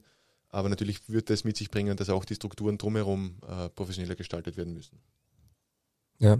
Aber wenn, wenn das jetzt, also was mir jetzt tatsächlich auf dich bezogen, wa- was müsste passieren, dass du tatsächlich nicht mehr äh, in die Bank arbeiten gehst, sondern nur mehr zwischen Bänken hindurch aufs Spielfeld? Also dass du wirklich professionell ausschließlich nur Schiedsrichter sein würdest. Was Chapeau müsste passieren? für die Metapher. Ja. Äh, nein, es ist, es ist nämlich schon schwierig, weil wann wird einem Schiedsrichter potenziell äh, Professionali- Professionalisierung angeboten? Das wird wahrscheinlich sein im Alter zwischen 28 und 33, so in der Größenordnung. Das ist natürlich auch äh, genau das Alter, wo sie beruflich so die, ja, einfach der weitere Weg irgendwo herauskristallisieren wird. Und vor allem für die Leute, die jetzt beruflich äh, gewisse Ambitionen haben, wird die Entscheidung sicher nicht einfach sein, weil, wie der Fabio richtig gesagt hat, wird dort das Thema sein, ja, auf die nächsten drei oder fünf Jahre zu planen wäre wesentlich zu kurzfristig, sondern du musst einfach für dich selbst eine Gewissheit haben, was ist, wenn ich eben 43, 44, 45 bin. Das ist eben bis, zur, bis zum gesetzlichen Pensionsalter hin schon noch ein weiter Weg. Ähm, und wenn ich jetzt eine komplette berufliche Einbußen mache und sage, okay, ich, ich verfolge meinen Job einfach nicht mehr weiter und konzentriere mich rein auf die Schiedsrichterei, wird es wahrscheinlich äh, schwierig sein, ähm, danach auch noch entsprechendes Einkommen zu lukrieren, beziehungsweise braucht es so ganz, ganz einfach Modelle, äh, wie die Leute, die eben Profischiedsrichter sind, dann eben weiter vielleicht im System ihren mhm. Beitrag leisten können. ist ja bei Fußballern nicht viel anders. Also die, wenigsten, sagen, Fuß ja. die wenigsten Fußballer ähm, haben in Österreich nach ihrer Karriere ausgesorgt, also müssen dann halt mit 30, 35 einen Job suchen. Als Schiedsrichter ist vielleicht noch blöder, weil man vielleicht mit 45, 50 dann ähm, noch einen Job suchen muss, was wesentlich schwieriger ist. Mhm. Also wenn es da jetzt nichts gibt, also ich denke, kann mir gut vorstellen, dass man dann eben, wie du sagst, in das System, ähm, Schiedsrichterwesen, Verbandswesen, wie auch immer, da ähm, auch Posten hat, die finanziell entlohnt werden. Genau, aber das sind natürlich alles budgetäre Themen dann, die ja, die ganzheitlich einfach gedacht werden müssen und nicht einfach, wir, wir haben jetzt da fünf Schiedsrichter, die wir eben mit so einem Vertrag ausstatten äh, wie gesagt, ich kann mir nur wiederholen, wie die Ideen auch immer ausschauen mögen, da bin ich nicht involviert. Mhm. Äh, da braucht es wahrscheinlich äh, ein ganzheitliches Konzept dafür. Aber wie ist, ich muss kurz einhaken, wie ist die Struktur? Ihr seid ja grundsätzlich, die Schiedsrichter sind beim ÖFB, ähm, werden beim ÖFB ausgebildet und werdet vom ÖFB gestellt, richtig? Wir werden über den ÖFB besetzt zu den jeweiligen Spielen, genau. Jetzt ist aber so, dass wir immer hören, wenn die Vereine wirklich eine Veränderung wollen, die Vereine sind ja die Mitglieder der Bundesliga, ähm, dann müssten die das, müssten die einen Antrag oder so bringen. Jetzt ist aber die Bundesliga nicht der ÖFB. Äh, heißt es, dass die Bundesliga Schiedsrichter übernehmen müsste in dem Modell oder, oder weißt du, wie ich meine? Ich weiß, was du meinst, äh, ist natürlich strukturell gar nicht so ohne, weil im Endeffekt, wenn jetzt die Bundesliga Schiedsrichter übernehmen würde, würde das ja bedeuten, dass Schiedsrichter in einem Konstrukt angestellt wären, wo eigentlich die Vereine äh, gewissen Einfluss nehmen können. Also das, das Thema ist, ist gar nicht so einfach äh, wobei das natürlich ähm, auf einer anderen Ebene irgendwo diskutiert werden müsste. Aber wie ist es zum Beispiel in England? Da sind die Schiedsrichter bei der FA zum Beispiel ähm, registriert, oder? Das okay. weiß ich nicht. Okay. Und die, das Regelwerk selbst wird ja von der IFAB gestellt. Genau. Ähm, kann aber von Verband für, für, für die Nicht-Wissenden äh, in diesem Raum, was ist, was ist das? Die IFAB, International Football Association Board. Ja. Und wow. die, die machen die Regeln. Okay. Und das ist eine Subfirma oder Subunternehmen der FIFA. Genau ja. wo gewisse, äh, äh, gewisse Landesverbände beziehungsweise Nationalverbände äh, ja, ihren, ihren, ihren Boardsitz haben. Das ist ganz lustig, die sind historisch recht stark geprägt, da die britischen Länder einen starken Einfluss nehmen auf diese Regelgebungen. Aber ist es individuell, kann man gewisse, ich meine, man wird jetzt nicht ab, die Regel ändern, dass man mit dem Hand, mit der Hand ein Tor erzielen kann, aber Nuancen kann man vom Landesverband zu Landesverband schon verändern oder nicht? Ähm, Regeln selbst nicht. Also die, die Regeln sind der, ja, der Laws of the Game, okay. wie sie niedergeschrieben sind. Sehr wohl aber auf die jeweiligen Durchführungsbestimmungen beziehungsweise auch auf die Regelauslegungen. Also es gibt ja in, im, im Regelwerk äh, einige Punkte, die nicht schwarz oder weiß sind, sondern mhm. die, die eben tatsächlich ja, gewisse Graubereiche mit sich bringen. Das sind eben die Punkte, über die wir dann so ausführlich diskutieren dürfen. Und äh, da gibt es ja wohl immer wieder mal eigene Auslegungen von den einzelnen Landes- oder Nationalverbänden. Ja, was ich zum Beispiel extrem spannend finde, äh, wie ich in England war, haben sie, haben wir mal einen Vortrag gehabt von einem Schiedsrichter oder von einem Schiedsrichter, hm, Beobachter, auf jeden Fall in einer Rolle der Schiedsrichterei quasi tätig. Und der hat gesagt, ich weiß nicht, ob das noch immer so ist, äh, dass England der einzige Verband ist, dass wenn eine glattrote Karte gegeben wird, die nachträglich quasi rückgängig gemacht werden kann, sodass der Spieler fürs nächste Spiel nicht fehlt in Österreich, wenn ich richtig informiert bin, wenn der Spieler eine glattrote Karte erhält, dann fehlt er definitiv beim nächsten Spiel, oder? Oder nicht? Oder kann die auch wieder revidiert werden? Das, also, um, um ehrlich zu sein, das, das, das ist auch eine Frage, die uns oft gestellt wird nach den Spielen, wenn es eine rote Karte geben wird. Ja, wie viele Spiele kriegt der? Für mich ist mein Job mit äh, dem Zeigen der roten Karte beziehungsweise mit dem Ausschlussbericht in weiterer Folge eigentlich getan. Okay. Und wie lange ein Spieler dann gesperrt wird oder gar nicht gesperrt wird, ist, ist tatsächlich ein Thema, mit dem ich mich jetzt nicht näher auseinandersetze. Mhm. Okay. Ähm, nur weil wir jetzt gerade über Schiedsrichter und allgemein reden, ich habe jetzt äh, einen Artikel noch gefunden von vor wenigen Tagen publiziert. Äh, Wahnsinn, wie gut du recherchiert hast. Ja, äh, ich bin nebenberuflich manchmal Journalist tätig, wenn ich nicht podcaste. Äh, und äh, da hat Christian Hackel im Standard äh, geschrieben, äh, als Anlass äh, dieses Scheingroßereignisses, äh, dass dort kein österreichischer Schiedsrichter dabei ist. Äh, in der, hat er über österreichisches Schiedsrichterwesen geschrieben, in der Branche kriselt es. Die heimischen Schiedsrichter fühlen sich mitunter im Stich gelassen, beklagen das schlechte Coaching, es gebe keine Leistungsanalyse, Fehler würden unter den Tisch gekehrt. Äh, und äh, der Hintergrund ist auch der, also seit international sind wir halt relativ unbedeutend im Schiedsrichterwesen. Wir haben 98 Banker als Schiedsrichter bei der WM in Frankreich gehabt, 2008 Konrad Plautz äh, bei der Heim-Euro, was laut dieses Artikels mehr ein Zugeständnis war, weil wir halt das mit ausgerichtet haben. Ähm, die, Frage, die für mich dahinter steckt, ist an dich, an jemanden, der, der da mittendrin ist, warum sind wir so weit weg? Gibt es da Ansätze? Äh, ist da in den letzten Jahren gewisse Dinge verabsäumt worden? Äh, oder ist es, wie viel, wie viel hängt das mit der, weil die Liga zum Beispiel, das ist ja der Grund, warum es diesen Podcast eigentlich gibt. Die Liga ist ja in der Qualität relativ gestiegen, jetzt sehr gut entwickelt, ne? Schiedsrichter. Seit es den Podcast gibt. Seit, genau, dank uns als Podcast eigentlich tatsächlich geht's ja bergauf jetzt auch in der äh, äh, Fünfjahreswertung. Nein, aber genau. Naja, wenn man sich anschaut, bei der WM sind, sind momentan 36 Schiedsrichterteams im Einsatz, wovon 10 europäische sind. Und natürlich werden die zu einem großen Teil gestellt von den großen Nationalverbänden wie Deutschland, Italien, Spanien, aber sehr wohl auch von Ländern wie Polen mit Simon Marciniak, äh, Rumänien, ähm, den Niederlanden. Und, und da darf man sich natürlich sehr wohl die Frage stellen, warum schaffen es vermeintlich kleinere Nationalverbände, äh, Schiedsrichter dorthin zu entsenden. Wenn man sich wieder von der anderen Medaille anschaut, ähm, die greift jetzt auf die, auf die FIFA-Weltrangliste, wo Österreich momentan auf Platz 36, glaube ich, äh, klassifiziert ist.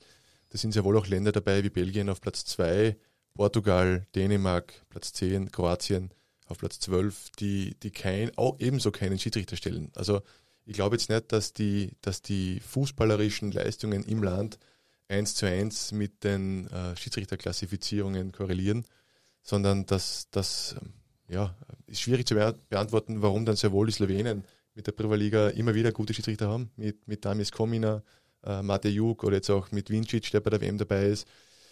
Möglich natürlich, dass das einen gewissen Einfluss hat, dass vielleicht auch, auch der UEFA-Präsident ähm, Slowenien Bezug hat. Mag sein, äh, aber natürlich schwierig zu sagen. Aber es ist schon so, dass man eine leichte Korrelation erkennen kann zwischen Qualität der Liga und ähm, auch dem Schiedsrichterwesen beziehungsweise den Schiedsrichtern, die dann entsandt werden. Weil die, die holländische Liga ähm, ist dann in der Spitze einfach trotzdem vor Österreich, ja.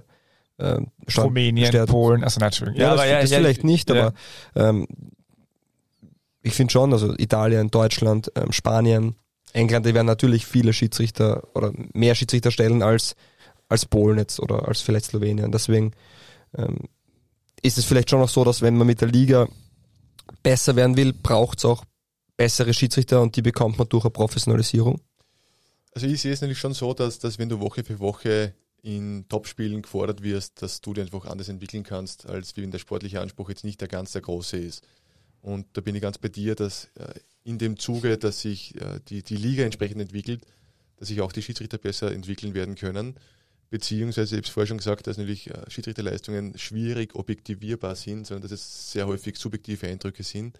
Und natürlich, wenn du jetzt da ja, Spiele von Juventus Turin und Inter Mailand leitest oder, oder in England, dass du natürlich ganz anders auch in der Auslage bist als eben in der österreichischen Bundesliga. Das ist einfach Fakt, dass da wahrscheinlich auch die Entscheidungsträger bei FIFA und UEFA auf die Ligen einen größeren Fokus haben. Wobei man natürlich, ich habe es richtig gesagt, mit Polen und Rumänien und auch äh, Slowenien sehr wohl auch Schiedsrichter aus anderen Ligen haben, die das, die das schaffen. Ja, aber ich glaube schon, dass da Korrelation da ist, dass je, äh, je besser die Liga ist äh, und, auch, und auch international vertreten ist, das erzählen auch die Kollegen, die international im Einsatz sind von uns, dass wenn sie zurückkommen, dass äh, die Beobachter und, und äh, Matchdelegierten sehr häufig darauf verweisen, wie gute Arbeit von Salzburg, von, von Linz, äh, also vom LASK, von Sturm Graz geleistet wird, dass das sehr wohl auch positiv international wahrgenommen wird. Und das wird, hoffe ich so, äh, auch dazu führen, dass die österreichischen Schiedsrichter wieder eher in der Auslage stehen. Wobei man eh sagen muss, du, du hast zuerst richtig gesagt, dass äh, Günther Benke das letzte Mal 1998 äh, Schiedsrichter war, so wie Konrad Plautz 2008 bei der Europameisterschaft. Wobei das heurige Jahr, wenn man jetzt so international sich anschaut, für, unser, für unsere Kollegen trotzdem ein sehr erfolgreiches war. Also Petro Czukirka hat zum Beispiel die so 17 Europameisterschaftsfinale geleitet zwischen Frankreich und Niederlande, was schon ein sehr großer Erfolg war. Ähm, Harald Lechner zum Beispiel hat heuer drei äh, Europa League-Spiele gehabt, was äh, eine gute Quote ist, verglichen mit den letzten Jahren. Und auch Sarah Delek, die, die bei der Damen-Europameisterschaft äh, bei einem Halbfinalspiel an der Linie war und dann auch bei der U20-WM in Costa Rica. Also das sind schon ähm, trotzdem Erfolge, die wir heuer aufweisen können, die wir die letzten Jahre trotzdem nicht gehabt haben, was mich sehr positiv für die Zukunft auch stimmt. Wie eng seid ihr untereinander vernetzt? Ich meine, das ist jetzt nicht so ein Riesenpool, wo man sagt, da sind jetzt, du sagst zwar 300 Schiedsrichter, aber äh, die, die im Profibereich sind, das ist ja dann doch eine Handvoll. Wir sind, wie du richtig gesagt hast, in der Steiermark 300, aber overall, also da ist wirklich ja, ja, ist alles, alles, dabei. Äh, Im Elite-Kader sind wir 29 Schiedsrichter und natürlich findet da äh, immer wieder Austausch statt. Gibt man sich gegenseitig Feedback, äh, beziehungsweise versucht man sich gegenseitig zu helfen. Aber gibt keine WhatsApp-Gruppe. Schiris in DBLDW oder so. Ausschließlich Telegram oder Signal. so. äh, ja, lustig. Äh, äh, aber ja, ähm, was, was ich mir tatsächlich, äh, tatsächlich schon frage, ist, äh, war, ob das, ist es ein, ist es ein finanzieller Faktor vielleicht da? Also ich habe jetzt keine, keine Zahlen dazu, ob sich das weiterentwickelt hat oder ist es vielleicht so, dass man, dass Schiedsrichter mehr bezahlt äh, bekommen müssten in Österreich? Ich weiß jetzt nicht, was man woanders verdient, aber ich denke mir immer, wenn du etwas, äh, wenn du etwas gut abgegolten bekommst, führt es ja eher dazu, dass vielleicht mehr Leute machen und dann hast du vielleicht mehr, durch die, durch die Breite und durch mehr, durch die Quantität kriegst du mehr Qualität und, oder wie auch immer. Also ist das auch ein Faktor? Das, das Lobbying kann ich mir auch vorstellen. Das erzählt natürlich auch mal im Interview unlängst gesagt, dass es dass halt nicht vernetzt ist und wie auch immer und der kann da international. Äh, ist halt die Frage, ob das eine Ausrede ist oder was da dahinter ist. Aber jedenfalls äh, ist, ist das vielleicht dann, also, oder wird einfach im Gesamten des Schiedsrichterwesen dann zu wenig gepusht und man tut das halt immer sich zuschieben eben. So, der sagt, der müsst mehr und der sagt, der müsst mehr. Es ist die Frage, ob wir uns jetzt die, die Basis anschauen oder die Elite. Also an der Basis betrachte ich das immer so, dass es ein sehr angenehmer Nebenaspekt ist, dass man für sein Hobby, dass man für das, dass man mit, ja, mit seinen Freunden eine Zeit verbringen kann, äh, bei einer Spielleitung sehr wohl auch noch etwas bezahlt bekommt. Also bei sehr vielen anderen Hobbys, ob das jetzt Tennis oder Golf oder was auch immer ist, kostet alles Geld. Äh, da kann man sogar noch sich ein bisschen was dazu verdienen. Und, und ähm, das finde ich sogar sehr angenehm. Also ist jetzt äh, vor allem auch in den unteren Ligen teilweise gar nicht so schlecht bezahlt, dass man sagt, das ist jetzt der, ja, ich tue mir das nicht an. Äh, wobei gleichzeitig muss man natürlich auch sagen, dass der finanzielle Aspekt ähm, nie der sein wird, warum du Schiedsrichter bleibst und auch nicht wirst. Da gehört natürlich viel stärkerer äh, intrinsischer Motivator dazu, dass, dass du einfach das weitermachst. Wobei der Große ja. ja voll wie immer, sag, immer, die, die so immer so hinterfragt, wie das diese Beträge sind. Das ist ja total wichtig, dass Schiedsrichter viel Geld kriegen eigentlich. Ja. Weil ich das ist wie bei Politikern, die dürfen nicht korrumpier sein, korrumpierbar sein. Deswegen muss das natürlich entsprechender, also das muss natürlich abgegolten werden, ja, also entsprechend. Weil äh, Robert Heutz, das haben wir eh schon gehabt. Aber jetzt, also zugespitzt, aber das ist wirklich tatsächlich sehr wichtig. Und auch sehr schön, Schiedsrichter haben auch Freunde. Man glaubt immer, Schiedsrichter haben keine Freunde. Sie machen sich wenig Freunde am Platz, aber Schiedsrichter haben Freunde, nein.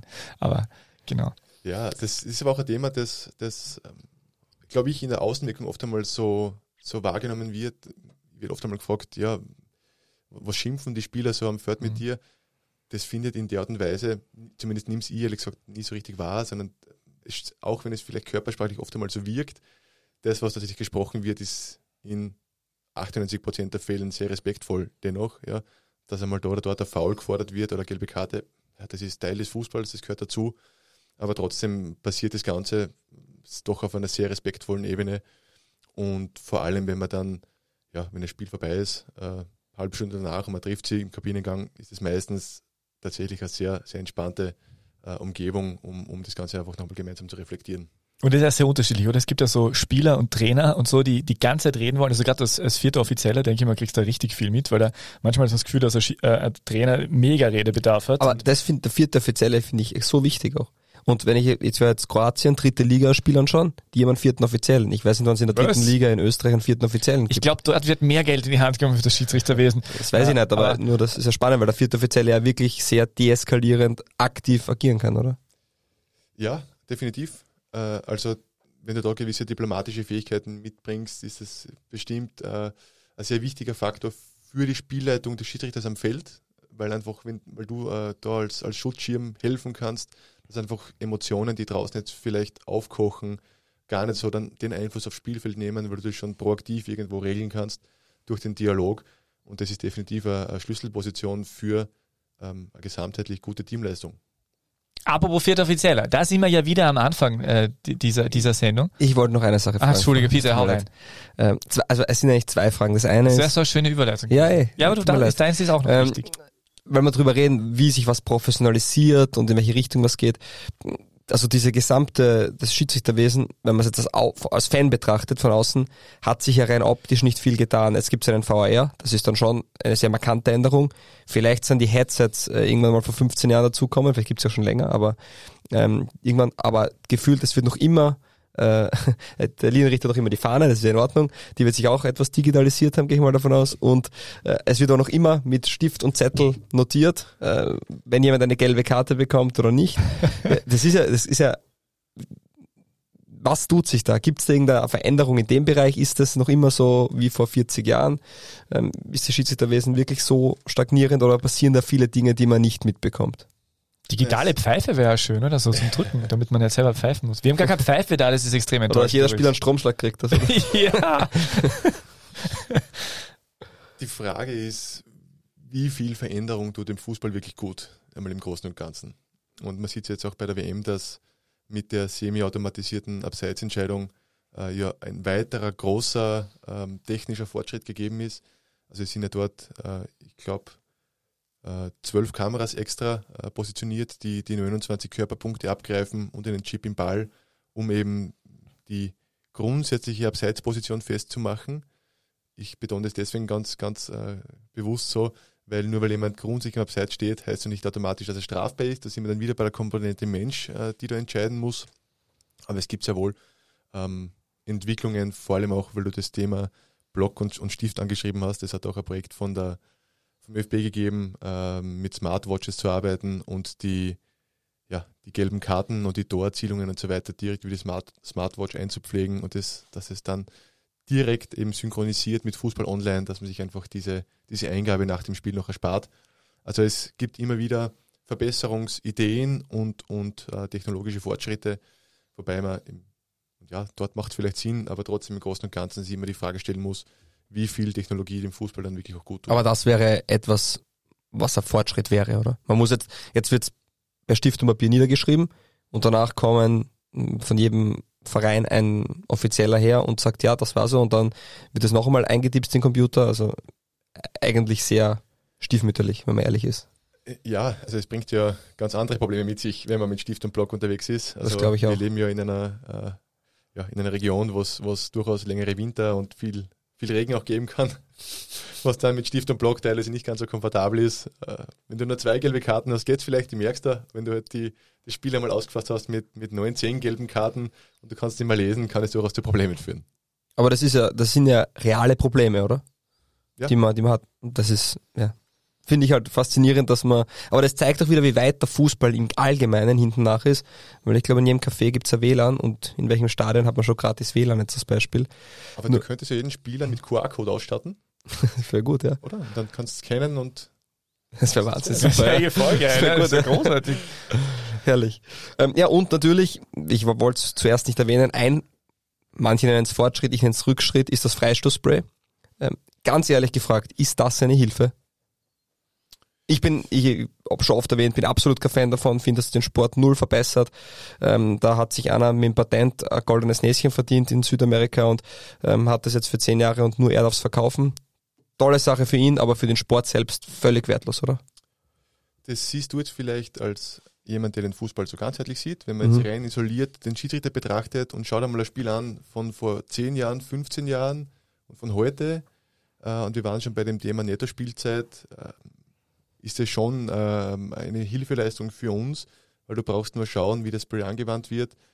Schiedsrichter legt den Freistoßort fest, äh, schreitet den 9,15 Meter ab oder wie es auch immer macht, zieht die Linie und früher ist da um jeden Zentimeter irgendwo diskutiert worden und heute hast du einfach eine Grenze gezogen und da ist sie und nicht da vorne und nicht da hinten und das erleichtert das Freistoßmanagement für die Schiedsrichter schon, wie ich finde.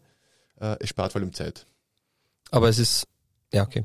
Kann man jetzt in Details Ich bin gehen. auch ein Es ist ja- Spray-Fan. Es ist ja noch immer nicht, also mein Punkt ist der, es ist ja noch immer nicht dann genau, weil die Schritte macht trotzdem jeder, es geht wahrscheinlich dann um einen halben Meter plus minus vielleicht. Ähm, man sieht oft genug, dass die Spieler trotzdem so viel drüber stehen. Ab wann, das ist zum Beispiel für mich ein Thema Fingerspitzengefühl, das hören Schiedsrichter glaube ich nicht gerne, oder schon, weiß ich nicht. Ähm, aber ist das nicht ein großes Problem, dass es so viele Dinge gibt, ja, schauen wir drüber hinweg. Zum Beispiel, wenn der fünf Zentimeter über dieser Linie steht, dann wäre es ja theoretisch strafbar. Man wird da jetzt aber nicht jedes Mal die gelbe Karte geben. Wenn jemand, äh, wenn der Tormann ein paar Zentimeter beim Elfmeter zu früh von der Linie geht, wird's jetzt, manche wiederholen, manche nicht. Das sind so Sachen, wie, wie, wie kann man das handhaben oder wie, da muss ja jeder selbst die Linie finden. Naja, wenn man es jetzt da korrekt äh, beschreibt, die Punkte, die du jetzt angesprochen hast, sind entweder schwarz oder weiß. Ja, aber die werden nicht so gelebt. Ja, gleichzeitig natürlich gibt es gewisse, gewisse Usancen, die sie vielleicht auch einfach über die Jahre so in den Fußball eingeschlichen haben. Weil wenn du rein nach dem Regelwerk gehen würdest und, und bei Eckbällen die Zweikampfführung in der Box anschaust, findest wahrscheinlich, wenn du genau hinschaust, auch in vielen Situationen einen potenziellen Strafstoß, aber das wird einfach akzeptiert, äh, weil das vielleicht äh, ja einfach so zum Fußball dazugehört, dass die gerade bei Eckbällen die, die Zweikampfführung in der Box äh, irgendwo anders sein darf als in anderen Bereichen. Ähm, aber ich, ich bin ganz bei dir, bei, bei den Punkten, wo Linien gezogen werden, sollten die auch eingehalten werden. Es ist schwierig in der Umsetzung, weiß ich. Aber das sind die Sachen auch, glaube ich, es gibt keinen Sport, wo der Schiedsrichter so respektlos behandelt wird von den Spielern wie im Fußball. Also fällt mir jetzt keiner ein. Ähm, Das hat auch damit zu tun, wenn, nehmen wir jetzt das Beispiel amerikanische Sportarten her, wenn einer in der NFL zum Schiedsrichter hinläuft und den massiv kritisiert, dann ist das ein Spielausschluss. Da, da gibt es keine Diskussion, deswegen passiert es auch nicht. Und im Fußball, es gibt so jetzt, glaube ich, wenn Spieler aktiv zum Schiedsrichter wirklich hinlaufen und den kritisieren, dann ist der dazu angehalten, eine Karte zu geben. Aber im Endeffekt gibt es ja noch immer genug Rudelbildungen. Das ist ja auch dem geschuldet, dass es nicht hart bestraft wird. Ja. Kann man da, äh, oder wäre wär das von dir Wunsch, dass, mh, dass es da ge gefordert wird, dass es jeder, der herkommt und kritisiert, bekommt eine gelbe, ausnahmslos. Dann, dauert, dann wird es ein halbes Jahr Chaos geben, aber dann wird es besser oder ist das unrealistisch? Schwierig zu sagen. Also es ist, ich habe diese Management-Komponente schon mehrmals angesprochen. Also ich, es gibt auch Schiedsrichter, die haben tendenziell mehr äh, gelbe Karten, vor allem im Kritikbereich als andere. Ähm, ich bin der Meinung, und das ist das, so das, das Credo für mein Team immer, den Kontrollbereich so groß wie möglich zu machen. Also alles, was wir irgendwo kontrollieren und managen können, äh, müssen wir eben nicht in Form von gelben Karten disziplinieren. Und da ist natürlich sehr wohl ein proaktives Auftreten auch ähm, gefragt. Ich bin aber bei dir, dass natürlich, wenn das Ganze überschwänglich ist, dass es sehr wohl äh, zu gewissen Sanktionen führen sollte.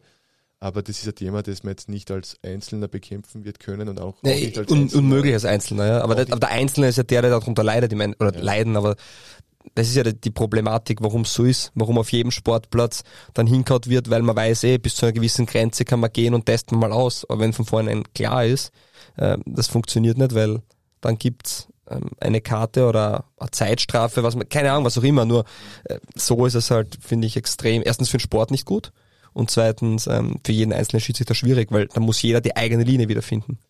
Ja, richtig. Also du hast ja den, den IFAB angesprochen. Wahrscheinlich wird man das eh nur auf so einer Ebene irgendwo regeln können, weil selbst wenn du jetzt sagst, du, du legst es jetzt einfach in Österreich so aus, wenn, wenn das in Deutschland und in England Ja, nicht ist so gelebt wird, wird es nie den Effekt haben, den man sich erwünscht.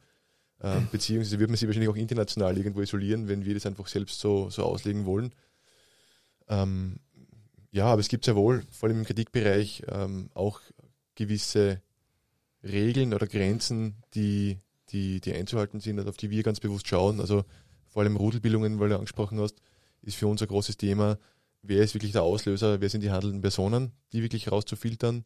Beziehungsweise äh, das Thema Mobbing, so, so titulieren wir das. Wenn jetzt wirklich mehrere Spieler Einfluss versuchen zu nehmen auf den Schiedsrichter, ihn zu bedrängen, äh, muss das zwingend zum, zu zumindest einer gelben Karte führen.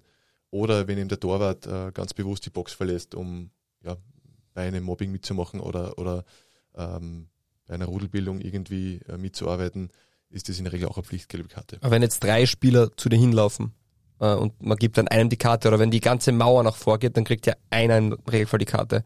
Kannst du das aussuchen, wer? Weil, oder wenn einer schon gelb vorbelastet ist, würdest du es dann eher dem anderen geben? Also das sind jetzt so, ich weiß, schwierig natürlich für dich jetzt, aber mich interessiert weil ich habe keine Ahnung, wie man dann das umsetzt. Ja, schwierig. Also wie du richtig sagst, wenn mehrere gleichzeitig eine Unsportlichkeit begehen, ist, ist im Grunde einer zu filtern. wirst du dann den suchen, äh, ja, der die größte Unsportlichkeit begeht, vielleicht der, der wirklich am weitesten vorgelaufen ist. Ob es jetzt selbst damit einen Gefallen tust, wenn es den ausschließt, der bereits gelb hat, aber unterm Strich, indem er Unsportlichkeit begeht, nimmt er selbst das Risiko. Wenn es der dann ist, ja, dann, dann, dann wird es so sein müssen. Mhm. Aber was, was ihr da zum Beispiel, das Interessante ist für mich immer, ich habe schon das Gefühl, dass es ein Schiedsrichter so ist, dass du, du hast natürlich Regeln und alles ist klar und weil du Fingerspitzengefühle angesprochen hast, Fabio, es ist doch jedes Spiel für sich irgendwie anders und hat irgendwie so ein Spielfilm und du hast das ja ganz gut erzählt, wie du, wie du die vorbereitest und die Situationen sind. Und da, da komme ich jetzt zum, zum Punkt VR dazu, weil ähm, den haben wir noch, den haben wir noch nicht drinnen und der ist doch, äh, ist ja doch ein großes Thema, gerade in der österreichischen Bundesliga gewesen, jetzt auch, auch im Herbst wieder, äh, oder auch seit Einführung im Sommer 21 tatsächlich, muss man sagen. Und ich habe dem vorhin ein Interview mit, äh, mit dem ehemaligen äh, äh, ja, großen Weltschiedsrichter Urs Meier gelesen, also Top-Schiri war der auf jeden Fall. Äh, und der hat irgendwie, der hat irgendwie so die These aufgestellt, ähm, dass es dass er das, der Meinung hat, dass, dass es, dass Schiedsrichter durch den VR eigentlich schwächer geworden sind. Und das Zitat ist, ähm, manche Schiedsrichter wurden durch den VR schwächer. Der Türke Züneyt Sakir war einer der besten in der Welt. Er hatte eine großartige Ausstrahlung. Seit der VR in der Champions League vor drei Jahren eingeführt wurde, hat er an Körperspannung und Souveränität verloren. Er ist nicht mehr der General. Kannst du das nachvollziehen? Also ich denke schon, dass der VR den Fußball im Großen und Ganzen fairer macht. Also man merkt auch, dass das ganz einfach schwerwiegende Fehler weniger werden. Ähm, es wird seitdem natürlich auf anderer Ebene diskutiert. Ich finde schon auch, dass, dass ja, die Technologie nimmt, nimmt zu. Ähm, der VR leistet entsprechende Unterstützung, aber dass da gleichzeitig der Schiedsrichter am Feld noch stärker gefragt ist, eben das Management und, und äh, ja, die wirklich die Spielleitung zu übernehmen. Um das vielleicht auch nochmal abzugrenzen, ich bin eher äh, ein Freund des Begriffs Spielleiters als Schiedsrichter, weil ich finde, dass, dass wir sehr viele Dinge wirklich ja, managen können und nicht jetzt äh, nur äh, schwarz oder weiß entscheiden müssen, sondern, sondern eben sehr wohl eben äh, einen größeren Einfluss haben als jetzt äh, nur auf dieser Ebene. Wie sich jetzt äh, der VR wirklich auf Einzelpersonen in der Spielleitung auswirkt, ist für mich schwierig zu sagen im Großen und Ganzen muss man sagen, dass der Sport dadurch natürlich sehr wohl fairer wird. Warst du schon mal im VR-Kammerl? War ich, ja. Äh, also ich, ich, ich habe es richtig gesagt, ich bin momentan in der zweiten Liga eingesetzt. Ihr wisst ja, kein VR in Liga 2. Äh, das, das, heißt, ich bin momentan noch nicht aktiv äh, als, als VR, aber habe ähm, gewisse Modulausbildungen zumindest gemacht und hoffe dann in der ersten Jahreshälfte nächstes Jahr ähm, die weiteren Ausbildungen zu machen, dass ich dann zumindest auch das, das Grunderfordernis für Spielleitungen in der ersten Bundesliga habe. Ist ja. das, Entschuldigung, ich wollte nur fragen, ist das was, wo man sagt, cool, VR, oder ist das, wo man sagt, hey, ich bin Schiedsrichter geworden, damit ich am Platz stehe, damit ich, ähm, egal ob auf der Linie oder als Hauptschiedsrichter, ähm, draußen bin, mit den Spielern interagiere und jetzt sitze ich da in, in Wien, in Kammerl wird es kein sein, es wird schon ein Büro sein, nur äh, vor Bildschirmen und darf der Buhmann sein in Wahrheit da tut mir schwer, jetzt wirklich eine Einschätzung zu geben, nachdem ich eben noch nicht aktiv in der, mhm. in der Rolle war. Aber sagen wir so, würdest du dich freuen darauf, dass du jetzt vermehrt dorthin kommst oder sagst, ja, ist halt Teil davon und passt? Ich würde mich sehr wohl freuen drauf, weil, weil ich finde, dass es eine extrem wichtige, äh, wichtige Tätigkeit ist. Ähm, es muss dir natürlich auch als, als VR, auch wenn du sonst Hauptschiedsrichter bist, bewusst sein, dass du eine Rolle im Team einnimmst, äh, dass der Hauptschiedsrichter trotzdem noch immer der am Feld ist und dass du einfach den, so gut es nur geht, supporten musst äh, ihm den notwendigen Rückhalt geben musst. Und ich finde auch, dass da, du hast vorher angesprochen, ob Austausch unter uns Kollegen stattfindet, dass das Thema ganz wichtig ist, weil nur wenn du ein gemeinsames Gespür für das Spiel hast, wirst du auch als Gesamtteam ähm, ja, positiv realisieren können. Also wenn ich jetzt weiß, wie legt der Schiedsrichter A das Spiel aus, wie ist der in der Zweikampfführung und ich beobachte den an dem Tag, gehe ich davon aus, dass äh, ja, dass, dass, dass, dass ich ihm auch, auch als VR positiv unterstützen werde können, als wenn, wenn mir kompletter Zugang fehlt zu seiner Spielleitung und wie er äh, am Platz agiert. Das ist interessant, weil er hat, Urs Meister geht im Interview geht so weiter, das ist wirklich interessant, äh, weil er da spricht von einem weit verbreiteten Irrtum. Er meint, es gibt zwei Wahrheiten, ich weiß nicht, ob du das Interview kennst, die auf dem Platz und die im Fernsehen. Und er hat das irgendwie selber gemerkt, hat er gemeint, äh, wie er dann TV-Experte war, dass er einfach durch fünf, sechs Kamerapositionen und herumschauen, ist er selber unsicher geworden, äh, wie er dann irgendwie Experte war. Und anders am Spielfeld, da ist er da und versucht einfach mit Überzeugung eine Entscheidung äh, zu fällen und, und äh, das dahinter zu stehen. Ist das so, ist das so ein Grundthema beim VR oder? Ja, das, zum Beispiel das, das Tempo der Bilder ist nicht schon ein großes. Also wenn du jetzt am Feld stehst und, und sieben Meter vom Tatort entfernt bist und die gesamte Dynamik des Vergehens wahrnimmst, werden deine Eindrücke natürlich völlig andere sein als, als die äh, von demjenigen, der vom Bildschirm sitzt. Und genau deswegen meine ich, dass es, dass es wichtig ist, ein gemeinsames Spielverständnis zu haben eine gemeinsame Idee, wie man so die Spielleitung einfach anlegt und sie untereinander vor allem auch zu kennen, um dann auf diese Linie auch entsprechend eingehen zu können. Weil das, das beim VR ist ja auch das Thema der, der Interventionsschwelle. Und ich finde schon, dass man da medial auch äh, so den, den nächsten Schritt irgendwo gehen kann. Also mittlerweile, den VR gibt es jetzt in Österreich, finde ich lang genug, dass jeder, der Fußball interessiert, weiß, dass es vier Gründe gibt, wo der VR tatsächlich eingreifen kann. Und ich finde schon, dass man da dann äh, auch thematisch den nächsten Schritt gehen kann. Okay, ähm, wir wissen jetzt da bei Torerzielungen, bei roten Karten, bei Strafstoß oder wenn es eben um eine Spielerverwechslung geht, das sind die vier Gründe, wo der VR eingreifen kann. Aber jetzt den Schritt weiter zu gehen und wirklich vielleicht weiter ins Detail, warum greift er hier ein und hier nicht? Wo ist Interventionsschwelle? Ja, warum bei diesem Oberkörpervergehen kommt kein Eingriff, bei einem Fußvergehen unten kommt vielleicht eher doch ein Eingriff. Also ich würde mir das schon wünschen, dass da vielleicht auch in der medialen Berichterstattung dann etwas tiefer reingegangen werden kann. Wäre es da nicht, ich meine, ich war von Anfang an der Fan, dass die Schiedsrichter äh, nicht nur diese vier Punkte haben, sondern dass der Trainer oder der jeweilige Verein äh, sagen kann, wieder vielleicht an amerikanischen Sport angelegt, aber ich finde es einfach besser, weil eben diese Sache, wo, wo greife ich ein und wo nicht, das lasst wieder einen Spielraum. Und wenn ich sage, okay, wir haben halt gewisse Dinge, wo wir eingreifen und ansonsten, wenn es dir nicht passt, kann der Trainer jederzeit sagen, die Situation bitte noch einmal anschauen. Und wenn es falsch ist, dann verliert er eine Auswechslung, also eine Pause. Finde, sie haben mittlerweile eh fünf Wechsel und wie auch immer. Ich finde, das wäre eine Lösung, wo man sagt, ähm, erstens einmal gibt es die Diskussion dann nicht mehr und zweitens ähm, finde ich es auch, man wird es dann auch weise wählen als Trainer. Ist, wäre, ist so, wäre ein Ansatz, ja? wäre ein Ansatz. Gleichzeitig äh, mag die Situation vielleicht für dich falsch sein. Für den Schiedsrichter, wenn er das, das, Bild sieht, vielleicht trotzdem noch immer richtig, weil es gibt, wie wir gesagt haben. Aber es wird dann angeschaut trotzdem. Also auch für den Trainer gefühlt wird es angeschaut und okay, war er falsch. Oder ist ja wurscht, ob er dann noch immer die Meinung hat, aber es ist zumindest kontrolliert worden. Ja, also man muss da eben ein bisschen unterscheiden zwischen der reinen Regeltechnik, also Foulspielbewertungen zum Beispiel, und dann tatsächlich das Thema VR-Eingriff. Ähm, das grundsätzlich zwei Paar, zwei Paar Schuhe sind, weil jedes Foulspiel, also wir reden ja immer von den klaren und offensichtlichen Fehlentscheidungen. Die wollte ich gerade ansprechen, die sind nämlich so schwierig. Ich rede mit meinen Freunden immer nur über klare und offensichtliche Fehlentscheidungen, wenn irgendwas gegen Sturm geht, tatsächlich. Ja. ja. für den einen ist das klar und offensichtlich. Genau, das ist es. Es ist schwer messbar. Ja. Also ja. es ist die Idee mit, äh, mit, mit einem ja, vom Verein angeregten Check gegen, ja, im Tausch gegen einen Spielerwechsel könnte eine Idee sein. Was würde dagegen sprechen? Gibt's, es ist hier schon mal diskutiert worden, denke ich. Vielleicht hast du da was Zu progressive Reform. Nein, aber das ist schon was, es ist ein harter Eingriff, oder, denke ich mal. Aber ja. ja. Aber warum nicht? Ja, nein, ich, ich bin nicht. Also man hat jetzt eh diese Pausen, man hat, ich denke mal, ich sehe keinen Nachteil dadurch, eher einen Vorteil, aber vielleicht sehe ich das aus der falschen Perspektive, deswegen.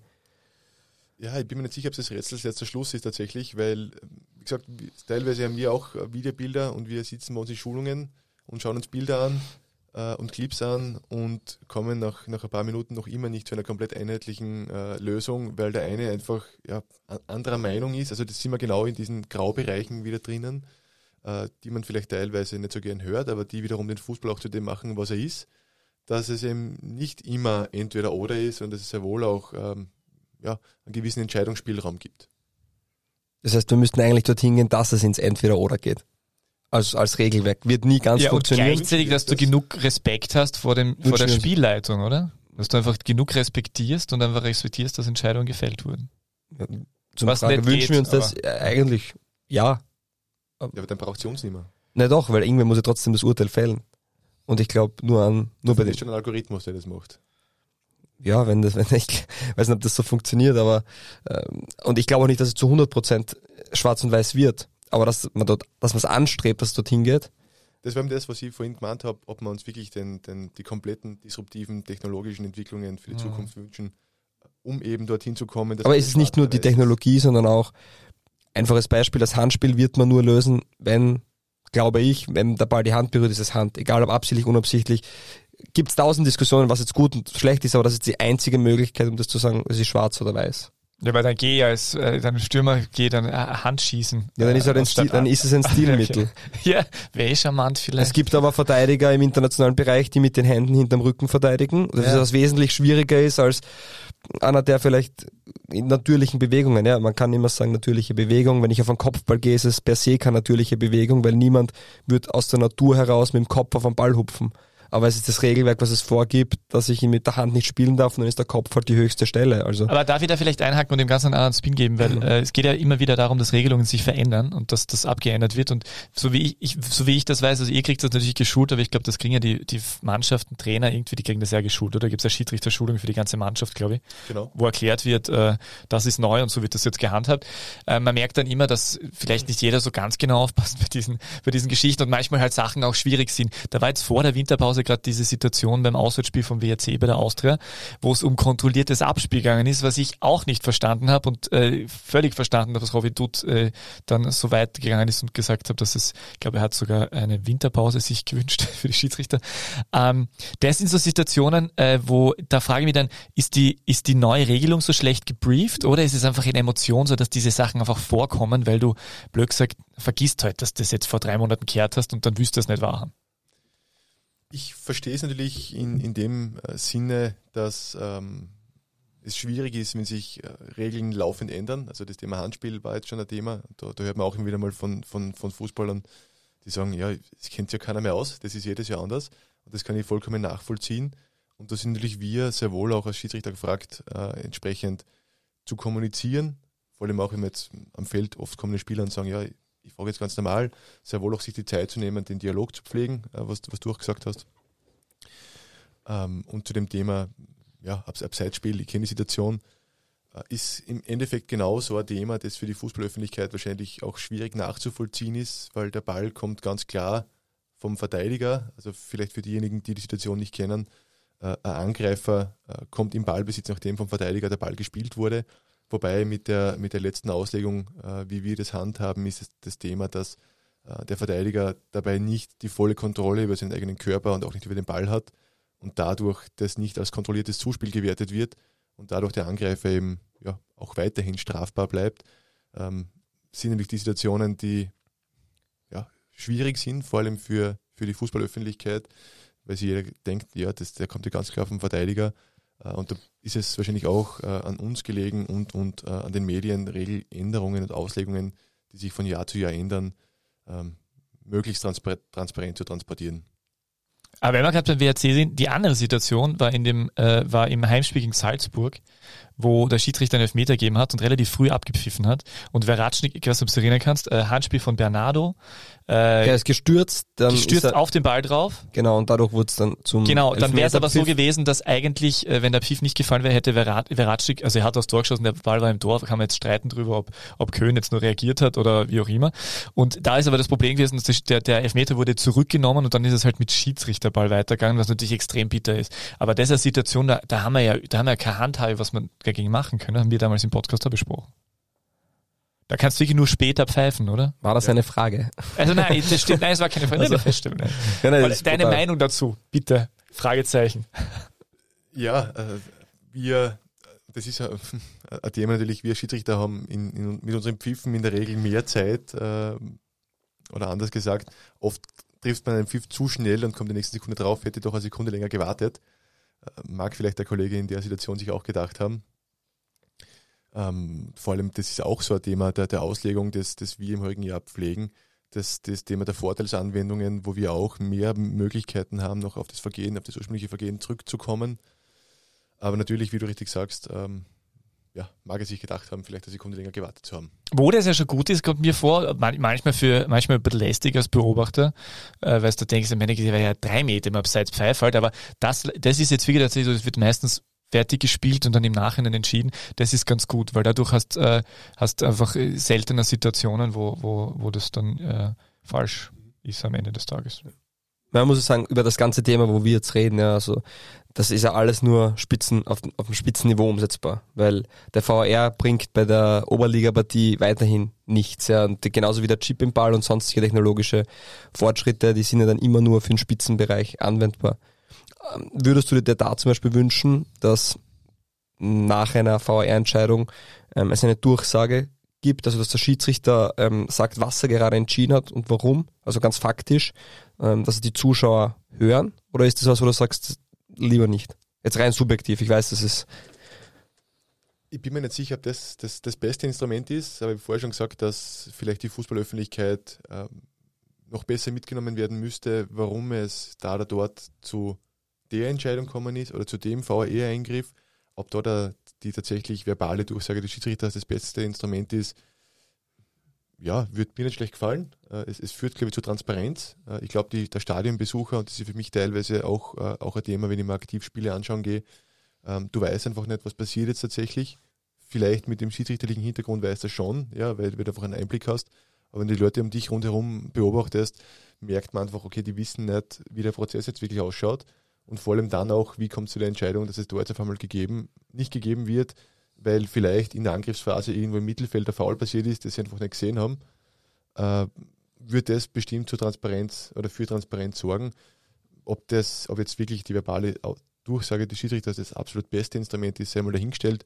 Aber mir, mir wird schon gut gefallen, wenn einfach die, die Entscheidungen ähm, ja, transparenter noch transportiert werden könnten. Ja, natürlich verbessert bin ich bei dir nicht, äh, oder es löst nicht das Problem, aber es wird vielleicht die Situation verbessern, dass die Leute im Stadion mehr abgeholt werden. Aber ich glaube auch, dass das Standing einfach von den, Schieds, von den, Schied, von den Schiedsrichtern im Gesamten dadurch besser werden könnte, wenn einfach mehr Informationen. Ich aber vielleicht, sollten die, vielleicht sollten die Vereine 50% Rabatt geben auf Tageskarten, wenn der, wenn der Fan oder Zuschauer äh, das Regelwerk-Quiz richtig oder eine gewisse Punktanzahl erreicht, weil dann mehr Verständnis, okay, passt, der kriegt's günstiger. Ja, mir ja. hat das eh an dieser Stelle mal erzählt, mir diese Kampagne von der Premier League ganz gut gefallen. Wir wollen ja volle Stadien. ja, genau, richtig, das auch. Mir wird diese Kampagne von der Premier League ganz gut gefallen am Pisoada äh, beim Asen, im Arsenal-Stadion, wo der Sticker war, schaut, dieses, diese Punkte kann der VAR und mehr nicht. Und das wäre ganz gut gefunden, also das zu kommunizieren, weil ich nämlich vor allem glaube, dass einfach sehr, sehr viel falsche, äh, überbordende Erwartungshaltung mit dem VAR mitgekommen ist. Die, auf einmal haben sie alle gedacht, das ist jetzt, alles ist jetzt nur mehr richtig und es wird jetzt, äh, wir werden überhaupt keine Fehlentscheidung mehr haben und das, das zieht sich vom vom, äh, vom Fan, der dreimal im Jahr im Stadion ist, äh, bis hin zum, zum sportlich verantwortlichen Trainer in der Bundesliga rein. Also die, ich glaube, das war in vielerlei Hinsicht zu, eine zu hohe Erwartungshaltung. Das war jetzt keine Frage, sondern eine Feststellung. Sehr schön. Äh, apropos, äh, wir könnten jetzt irgendwie die Klammer machen, oder? Ich ja, mag das, das extrem gern. Jetzt haben wir die Klammer. Jetzt können wir uns noch, weil wo wir uns oder wie wir uns kennengelernt haben und dann gesprochen haben, äh, du dann ja auch gesagt hast, dass du, dass du mich erkennst vom, vom, vom Podcast, was mich natürlich auch sehr gefreut hat. Ähm, da war eben diese Geschichte mit Christian Ilzer und dem, dem Derby, äh, wo er der Meinung war, dass, äh, dass, es, äh, dass er hofft, dass nicht mehr ein steirischer Schiedsrichter ähm, beim Grazer Derby besetzt wird. Für dich übrigens wahrscheinlich, du warst vierter Offizieller. Wahrscheinlich äh, sowas wie Karriere-Highlight bis dato, weil er war doch ausverkauftes Haus, ganz großes Spiel für ganz Österreich. Ja, absolut. Gut, denke ich mir. Also nachdem, nachdem meine, meine letzte äh, Erfahrung mit dem Grazer Derby war, als ich glaube Zehnjähriger mit meinem Vater aus der Obersteiermark nach Graz gekommen, um zum Derby zu gehen, nicht mit der weisen Voraussicht bereits Vorab-Tickets zu kaufen. Sondern Boah, sollen wir jetzt fragen, zu wem du gehalten hast damals? Ei, ei, das, sagen wir nicht, oder? ja, Völlig neutral natürlich. Okay, völlig neutral. So, äh, so, äh, das, äh, aber wir haben ja jetzt einen Einspieler vorbereitet, tatsächlich von, äh, danke an die Kollegen von Black FM, sehr zu empfehlen. Äh, toller Podcast gibt's auch schon sehr lange, länger als uns, glaube ich, tatsächlich, oder? Die gibt's länger, die gibt's richtig lang. Mhm. Genau. Äh, und die haben äh, Andreas Schicker und Christian Itzer zu Gast gehabt und äh, da haben wir einen Ausschnitt von Christian Itzer über die über Schiedsrichter und das Derby. Ich merke halt dann du hast es angesprochen, mit den gelben Karten, die nicht gegeben worden sind, mit äh, jegliche Fouls. Es waren zehn Spiele, glaube ich, schon wieder dazwischen, aber es sind ja Yeti und so passiert sind um den 16er, die einfach nicht gegeben worden sind, obwohl er Kerzen gerade hinschaut. Und äh, in der, in der 91. nochmal einen Lindl-Freistoß aus nichts am 16er zu geben und was diese Entscheidung einfach für uns, für ihre Konsequenzen hat, danach weiß ich natürlich, Saki beim GRK gespielt hat als junger, äh, als Jugendlicher. Dann, dann kommt, dann habe ich halt da, denke ich mir, okay, er hat seine Farbe nicht verbergen können. Er hat es nicht geschafft, da professionell zu bleiben. Und das ist halt äh, dann für mich, das veranlasst mich halt dann so, zu, zu so einer Aussage. Da war jetzt natürlich sehr viel drin, also äh, unterschiedliche Kritik. Ich meine, vielleicht, wenn wir es auf eine, auf eine größere, ähm, größere Ebene heben wollen, ist es tatsächlich, wenn man sich den ganzen Podcast äh, anhört, äh, Christian Itzer hat interessanterweise, und das hast du mir ja damals in dem Gespräch schon ähm, äh, äh, auch irgendwie so, so vermittelt, dass das ein bisschen so, weil Schicker das glaube ich auch zu euch irgendwie gemeint hat, dass Christian Itzer das durchaus so als Stilmittel verwendet, äh, dass er gewissermaßen äh, Schiedsrichter irgendwie angreift. Habe ich das richtig ausgedrückt, Fabio? Sehr schön ausgedrückt. Ja, gut. Ähm, ist mir neu, also war mir noch nicht so bewusst, dass man das macht. Er hat aber auch im Podcast ähm, ganz klar gesagt, dass das für ihn Machtspiele sind. Ja. Und also er geht bewusst auf einen, bereitet sich vor. Aber wie, wie war das für dir denn da? Wie wirst du das wahrgenommen? Ich schätze mal, du hast viel mit ihm gesprochen. Ja, also Christian Itzer.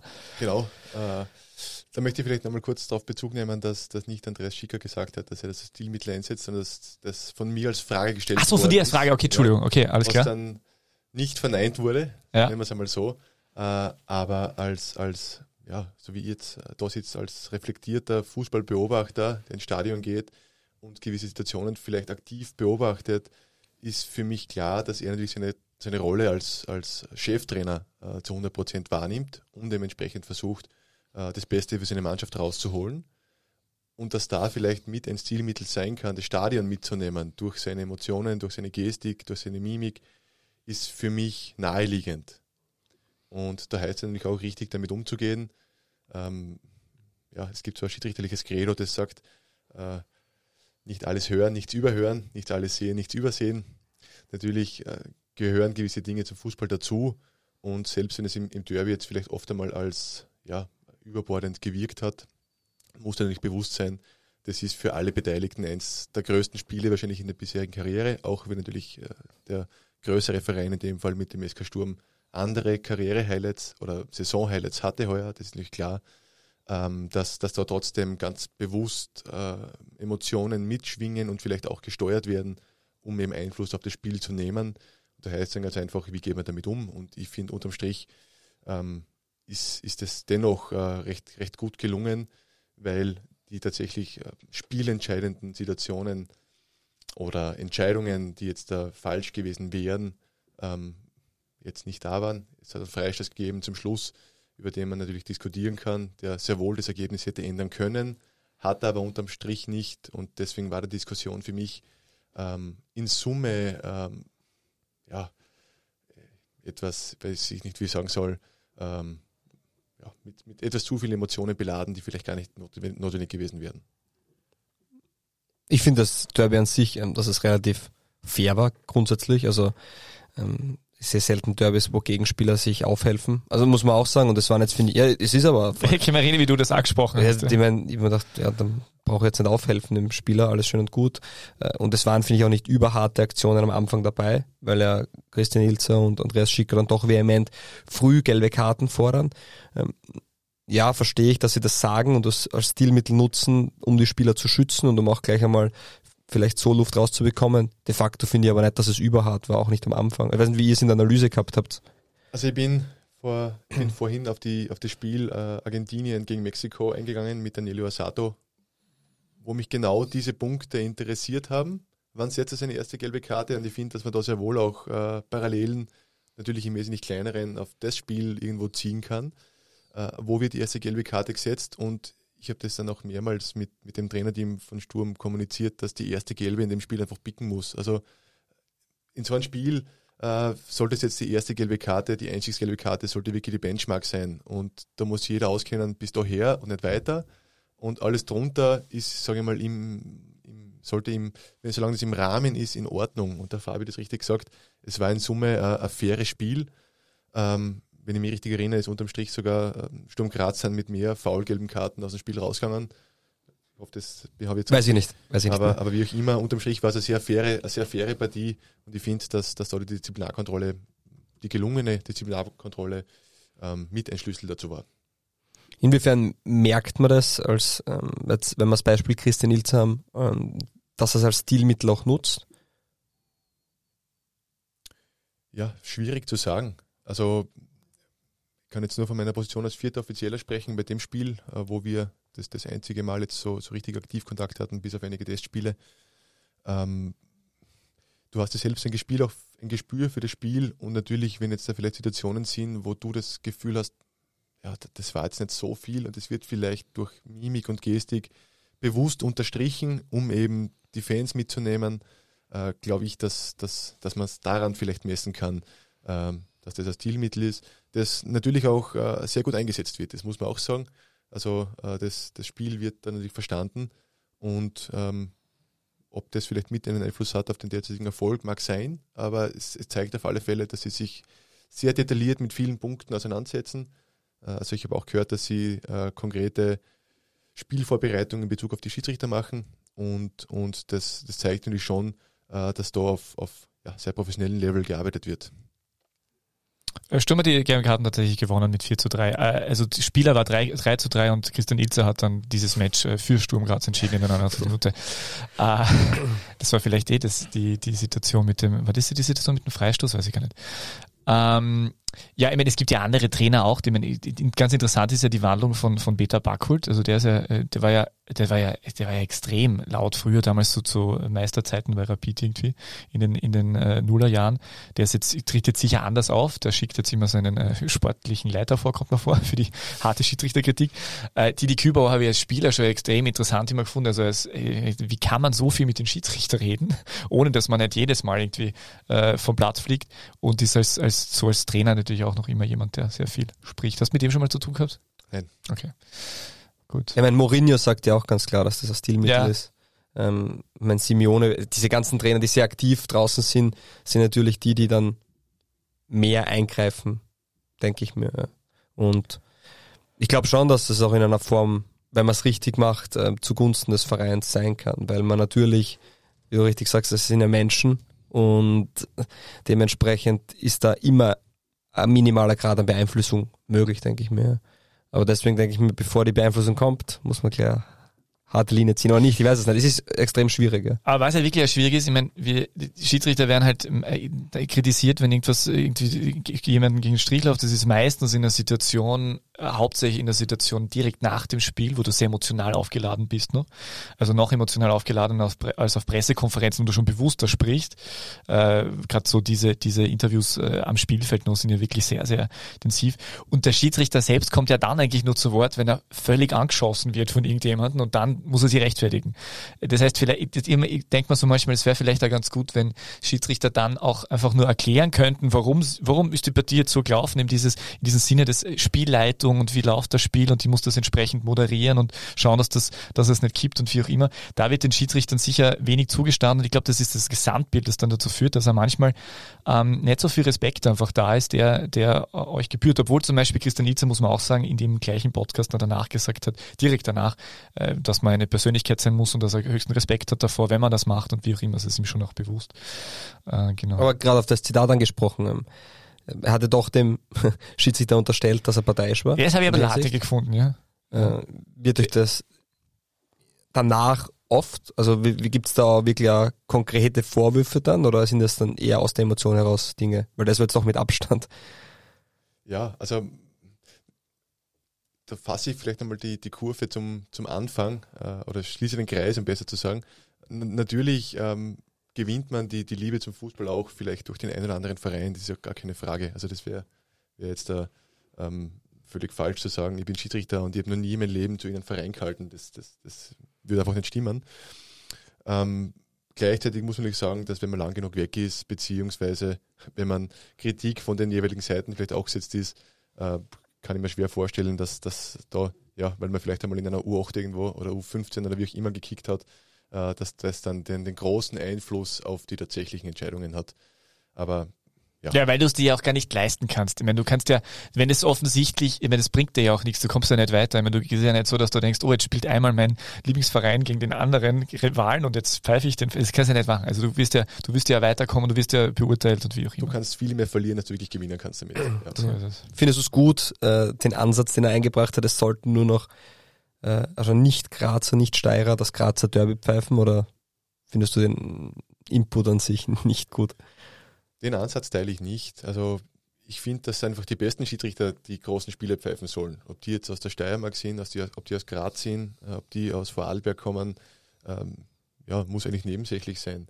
Dass das für uns natürlich als Steirer und Grazer natürlich schon eine sehr große ähm, Herausforderung, aber gleichzeitig auch Auszeichnung war, dass wir das Spiel leiten dürfen, ist natürlich eine, eine tolle Sache. Aber ich bin der Meinung, dass einfach die besten Leute das, das Spiel bekommen sollen. Und man kann es ja umdrehen. Man kann ja sagen, dass die Menschen aus der Steiermark eher verstehen, um was es in dem Spiel geht, als jemand, der vielleicht Und vielleicht auch schon mit Tirol mehr, sozialisiert worden ist. und vielleicht auch mit mehr Spielern schon Kontakt hatten Genau. am Spielfeld, wo man sagt, man hat eine andere Kommunikationsebene. Wobei gibt es irgendeine, gibt's irgendeine Regelung, dass du beim Duell Steiermark gegen Vorarlberg keinen Vorarlberger pfeifen lässt oder Steiermark Wien darf kein Steirer? Ich meine, das würde ich sinnvoll empfinden wahrscheinlich. Ja, das war früher äh, tatsächlich, ähm, also wurde nie so gehandhabt. Ja. Da war es wirklich, äh, ich als Steirer, keine steirischen Vereine. Mhm. Im Kleineren auch, äh, wenn man es jetzt auf, auf Steiermark runterbricht, wenn ich jetzt aus Karlsdorf bin, äh, will ich nie Karlsdorf gegen Gleisdorf pfeifen. Äh, das ist aber mit, mit Corona 2020 dann doch etwas aufgeweicht worden, weil da so das Credo war, wir wollen nicht die Leute ja, unnötigerweise durch ganz Österreich schicken, sondern eher regional besetzen. Und es kommt jetzt doch auch gelegentlich vor, äh, dass der Steirer, so wie ich zum Beispiel Lafnitz in Horn gepfiffen habe, was jetzt aber, ja, um ehrlich zu sein, ähm, völlig egal ist. Aber es ist schon so in der Regionalliga jetzt, dass äh, in der Regionalliga Mitte, wenn ein Kärntner gegen einen Oberösterreicher spielt, pfeift normal ein Steirer. Genau. Steirer gegen Kärnten pfeift den Oberösterreicher, aber die Steirer Davis oder die Kärntner Davis pfeift dann wieder im Normalfall der Schiedsrichter aus dem Bundesland. Ja, vollkommen richtig. Ja. Also insofern war es ja nur voll ich- ich- logischer, dass das Derby irgendwie von einem Steirer. Naja. Äh, wie ist das eigentlich? Jetzt bist du in der zweiten Liga, aus dem 18 Spiele. Ähm, wie, wie, äh, realistisch betrachtet, ich denke mal, dein Ziel wird Bundesliga sein. Realistisch betrachtet, äh, muss, wie lange muss man sich da beweisen oder was muss da passieren, dass man da noch weiter raufkommt? Ja, bis letztes Jahr hat es tatsächlich einen, einen Bundesliga 2 und einen Bundesliga 1 Kader gegeben. Das heißt, du hast dir wirklich auch über einen längeren Zeitraum beweisen müssen in der zweiten Liga, um zu Einsätzen in der ersten Liga zu kommen. Das ist seit äh, der Saison jetzt anders. Es gibt einen Elite-Kader. Äh, Das, äh, da hat die Kommission, die das recht groß ankündigt hat, dass auch Zweitliga-Schiedsrichter heuer zu Erstligaspielen kommen werden, dieses Versprechen auch eingelöst. Das heißt, es sind heuer auch einige Schiedsrichter, die normalerweise in der zweiten Liga eingesetzt werden, zu Einsätzen in der ersten Bundesliga kommen. Und das ist natürlich auch mein Ziel, wobei da dafür vorerst noch diese Ausbildungen mit VR absolviert werden müssen, die, so hoffe ich, im, im ersten Halbjahr äh, nächsten Jahres stattfinden werden. Und sofern meine Leistungen passen, äh, ja, wird es durchaus möglich sein, im nächsten Jahr äh, eine Erstligapartie zu bekommen. Wobei natürlich auch bewusst sein muss, dass ja, das eine noch weitere Entwicklung bedarf und, und einfach ständiges Weiterarbeiten bedarf. Aber das Ziel ist natürlich nächstes Jahr äh, Bundesliga 1 Partie leiten zu dürfen. Sind ja viele Steirer in dem Elite-Kader, Hashtag der steirische Weg, oder? Wir sind, was die Schiedsrichter angeht, zu viert. Ah, okay, alles klar. Schafft sie alle aufzuzählen? Was im, Äh, ist das der Elite-Kader sind äh, die Jüngeren, die noch nicht oben pfeifen oder sind es die, Bundesliga. Also oder sind es die, die oben pfeifen? Ja, Hackam, Ja. dann ähm, Petro Ciocirca, Ciocirca, ja. Schokirka, genau. Ciocirca. Ja. Dann gibt's, ähm, ja, ich habe gerade noch wen gewusst. Ist Messner? Der war vor 15 Jahren wahrscheinlich. Gibt's den, gibt's den Eisner noch? Eisner, den habe ich Ja, gemeint. Eisner, noch? stimmt, stimmt. Eisner, ja, Entschuldigung. Jetzt. Aber es ist, es ist ja wirklich interessant, Eisner. weil das ist schon Ja, warte eine mal, sehr- jetzt, und Also- der vierte? Also, Entschuldigung, ja, stimmt. Eisner und, äh, Ja, das bin ich, der- also der vierte. Also, schon, Also, bist ja. du, ja, habe Ja, ich gedacht, okay, ja, ich gedacht, schon, bist du ja. schon durch. Aber du Stefan Messner ansprichst, ich habe vorhin die, Stefan die Messner, stimmt, das war. von, von uns äh, Schiedsrichtern angesprochen. Der Stefan Messner hat auf internationaler Ebene auch ein sehr großes Erfolgserlebnis gefeiert, indem er im letzten Jahr äh, bei einem Champions League Halbfinale als Schiedsrichterbeobachter tätig war. Also auch das ist äh, eine große Auszeichnung für unser Kollegium, ähm, dass wir auch auf Beobachterebene recht, recht gut unterwegs sind.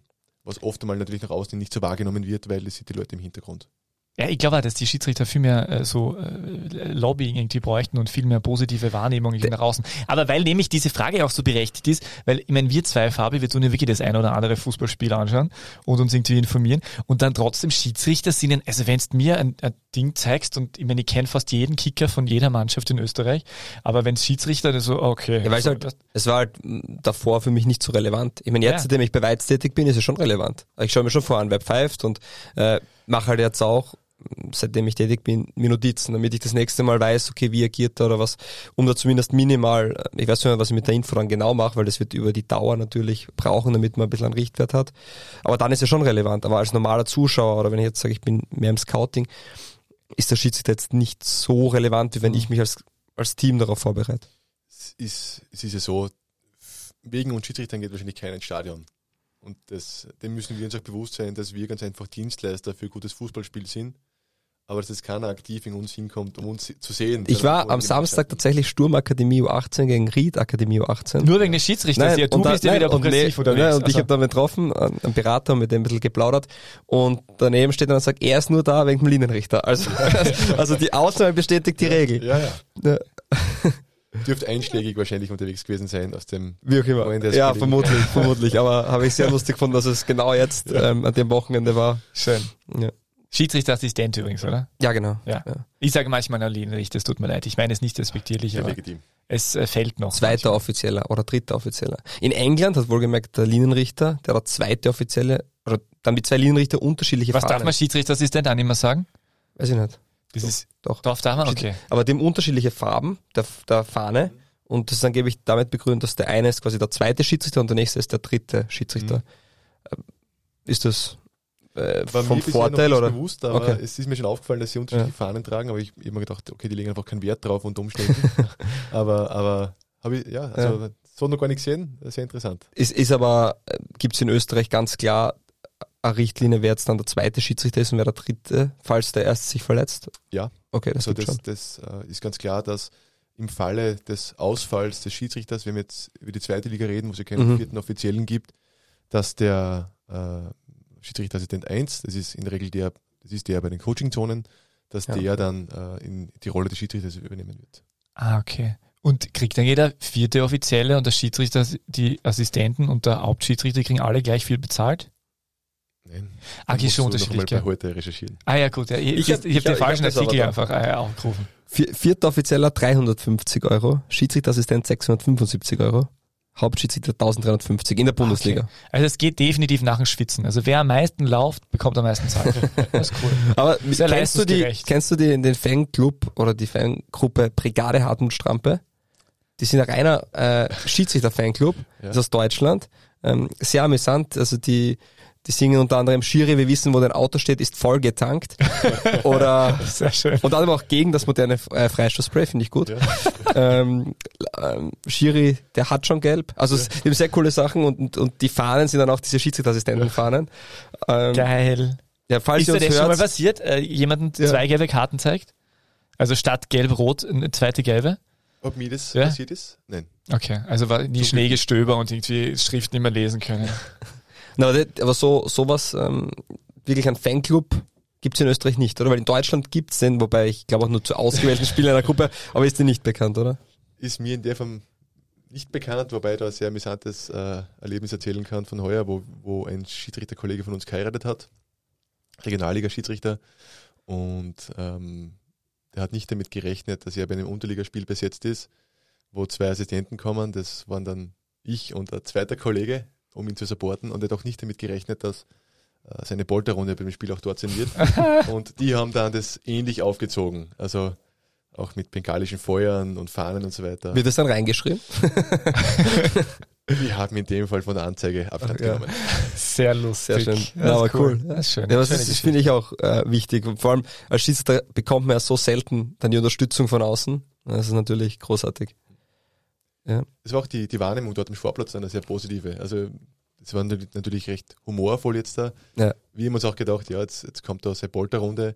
Ähm, ist nämlich aus, ein gewisser Einfluss von außen, dann wollen wir ihn schon bestmöglich wirklich supporten, dass er die, die beste Leistung auch an dem Tag bringen kann. Ist ja nichts anbrennt, also er hat das sehr super gemacht. Aber natürlich war die Wahrnehmung von den Zuschauern ja sehr positive, die das als sehr sympathisch wahrgenommen haben. Ja, das glaube ich. Wir haben noch Fanfragen bekommen. Ähm, die erste Frage ist von Wolfall BNK. Geht euch Schiedsrichter der VAR auch so am Arsch? Ich glaube, das haben wir schon recht, recht umfangreich behandelt heute. Und äh, Richard Durkovic möchte wissen, gibt es Stadien, in denen es mühsamer ist zu pfeifen als in anderen? Das ist eine schwierige Frage. Äh, Da müsste man den Begriff mühsam wahrscheinlich äh, genauer auseinanderlegen. Gibt es Stadien, in denen man lieber oder ungern pfeift? Sagen wir so. Also ne, ich finde ganz einfach, dass Stadien, wo doch ein gewisser Stadienflair einfach gegeben ist, dass es vielleicht einfacher ist, äh, Spannung aufzubauen, ähm, ja, eher ins Adrenalin kommt und einfach eher äh, leistungsbereit ist, als es auf sehr weitläufigen Plätzen. Und es gibt nämlich auch Stadien, ähm, wenn man jetzt in der zweiten Liga ähm, konkret Bezug nimmt, wie zum Beispiel Steyr oder so, wo ich schon finde, die einen sehr speziellen Flair haben mit dem, mit dem engen Kabinentunnel, doch mit einer aktiven Fanszene, ein enges Stadion. Ähm, aber das würde ich jetzt nicht als, wie, wie war sein Wortlaut? Mühsam. Mühsam bezeichnen, sondern eher als, als förderlich, aber gleichzeitig auch als fordernder, weil natürlich bei so engen Plätzen äh, ja doch, doch, doch, doch gleich eine gewisse Stimmung da ist, ähm, die für oder gegen dich arbeiten kann. Mhm. Ich habe noch ein paar Fragen hinten raus. Also so, vielleicht kann man das in der Schnelle abarbeiten. Äh, was macht es schön, Schiedsrichter Spielleiter zu sein? Du bist Teil des Fußballs. Äh, ein Trick, den jeder Schiedsrichter kennt, aber sonst niemand?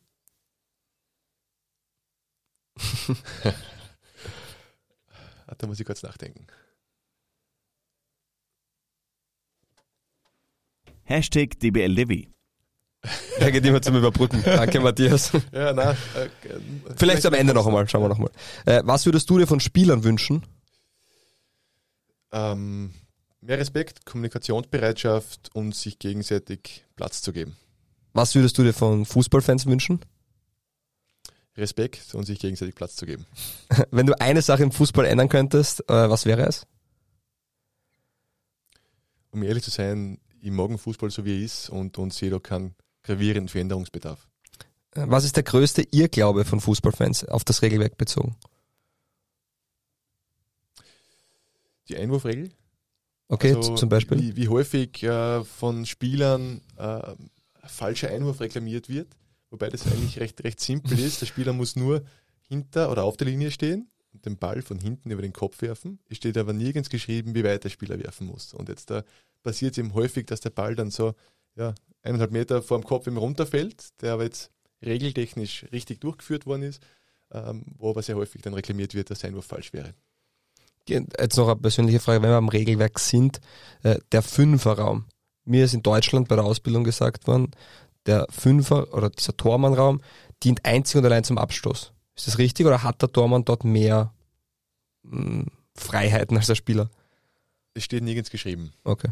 Also da sind wir wieder bei den Usancen, die vielleicht äh, üblich sind, dass man dem Tormann äh, im, im, im Fünfer äh, etwas mehr, ja, etwas mehr schützt einfach. Schützt ja. ganz einfach, richtig, äh, aber, aber geschrieben steht es nirgends. Und ein Trick, den jeder Schiri kennt, aber sonst niemand. Gibt's da was? Vielleicht ein Codewort oder was ich nicht? Eine ja, äh, wenn du einen Strafstoß, äh, Strafstoß sage ich, einen Freistoß neun bis zehn Metern vor Strafraum hast, bist du gut beraten daran, die Mauer nicht direkt auf die Linie zu stellen. Ah, okay. Weil du dich damit ganz einfach selbst in das, in das Risiko bringen könntest, bei einem potenziellen Handspiel nicht beurteilen zu können, ob drinnen oder draußen. Mhm. Also es ist einer so dieser Hacks, die man vielleicht so seinen, ah. seinen jungen Kollegen mitgibt, ja, spannend. jeder garantiert auch ja, falsch gemacht hat, äh, die, die, die Mauer ganz einfach nicht auf die, äh, auf die Linie zu stellen. Und wenn ich darüber nachdenken würde, glaube ich, würden mir da doch einige Punkte einfallen, die einfach einem das Leben leichter machen, wenn man sich gar nicht auf, auf diese Risiken einlässt. Mhm. Bei der Mauer ist es ja auch, hat sich ja geändert, das Regelwerk, dass man quasi auf, man darf eine zweite Mauer dann auch bauen oder auch die gegnerische Mannschaft mit einem gewissen Abstand. Äh, macht, probiert man dann auch wirklich, wenn das gemacht wird, ähm, mit dem Freistoßspray überall dann diese Markierungen zu machen oder ist das dann das wieder eher im Ermessen? Da könnte wieder der Freistoßspray helfen. Ja. Äh, die, was sich ja geändert hat, also dass du eine separate Mauer bilden darfst, das war ja früher auch schon erlaubt. Aber mit was, Abstand jetzt, oder? Genau, das Thema ist, wenn, wenn äh, die verteidigende Mannschaft der Mauer mit, mit zumindest drei Spielern bildet, muss der Gegenspieler, also der Angreifer in dem Fall, zumindest einen Meter entfernt sein. Und da gibt es ja die, die ähm, seltsamsten Modeerscheinungen jetzt da, dass einerseits die Verteidiger hinter der Mauer liegen, die Angreifer eine zweite Mauer bauen, um die Sicht im Torwand zu verstellen. Ähm, aber da kann dir das Play natürlich helfen, dass du da sehr wohl auch den einen Meter einzeichnest, wobei das auch wieder mit Risiken behaftet ist, weil du zeichnest die Linie in einem statischen Zustand, bis der Freistoß wirklich geschossen wird, kannst du die, äh, die, die Mauer dreimal Richtung links und rechts verschieben. Dann ist auch wieder die Frage, wenn mhm. er wirklich geschossen wird, wo ist der eine Meter? Spannend. Danke auf jeden Fall.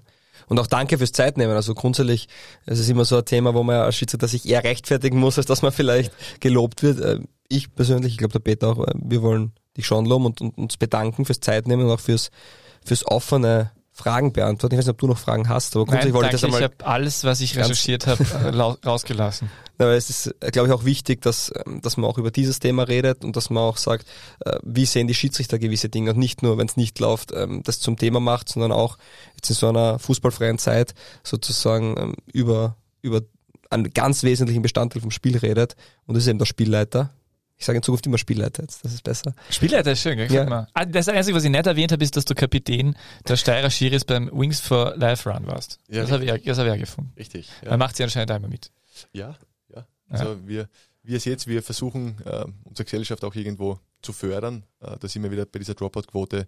Je mehr wir einfach für die Gemeinschaft tun, desto eher werden uns die, die Leute auch erhalten bleiben.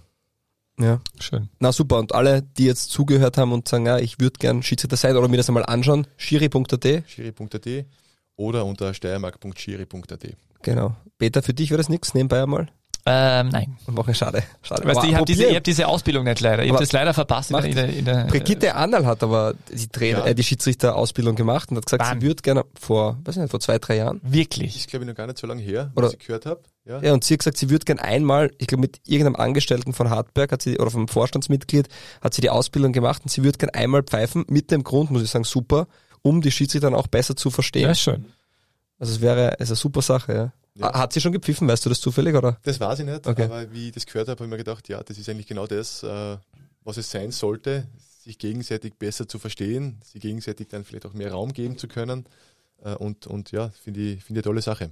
Das könntest du in der Akademie einbauen für Kicker. Ja, also, ja, kann sein. Dass die Pfe- Spiele pfeifen müssen. Und wenn es nur im Jugendfußball ist, um einfach mal zu verstehen, was es Aber bedeutet. das ist zum Beispiel in. Deutschland, ich weiß nicht, wie es in. Österreich, glaube ich, ist es nicht äh, Teil davon. In Deutschland gibt es gewisse Verbände, äh, wo du ähm, verpflichtet bist, zwei, drei Spiele zu pfeifen, um zum Beispiel die Trainer B-Lizenz zu erhalten. Finde ich großartig. Super Ansatz. Wirklich. Ich habe die B-Lizenz gemacht beim Hessischen Fußballverband und war froh, dass ich es nicht habe machen müssen, weil es einfach auch zeitaufwendig ähm, aufwendig ist, vor allem wenn ich dann aus Graz hinreisen muss. Aber der Ansatz ist in Wahrheit schon richtig, ja. Das stimmt. Na perfekt, vielen, vielen Dank. Ich sage danke. Hast du noch Einsätze heuer oder?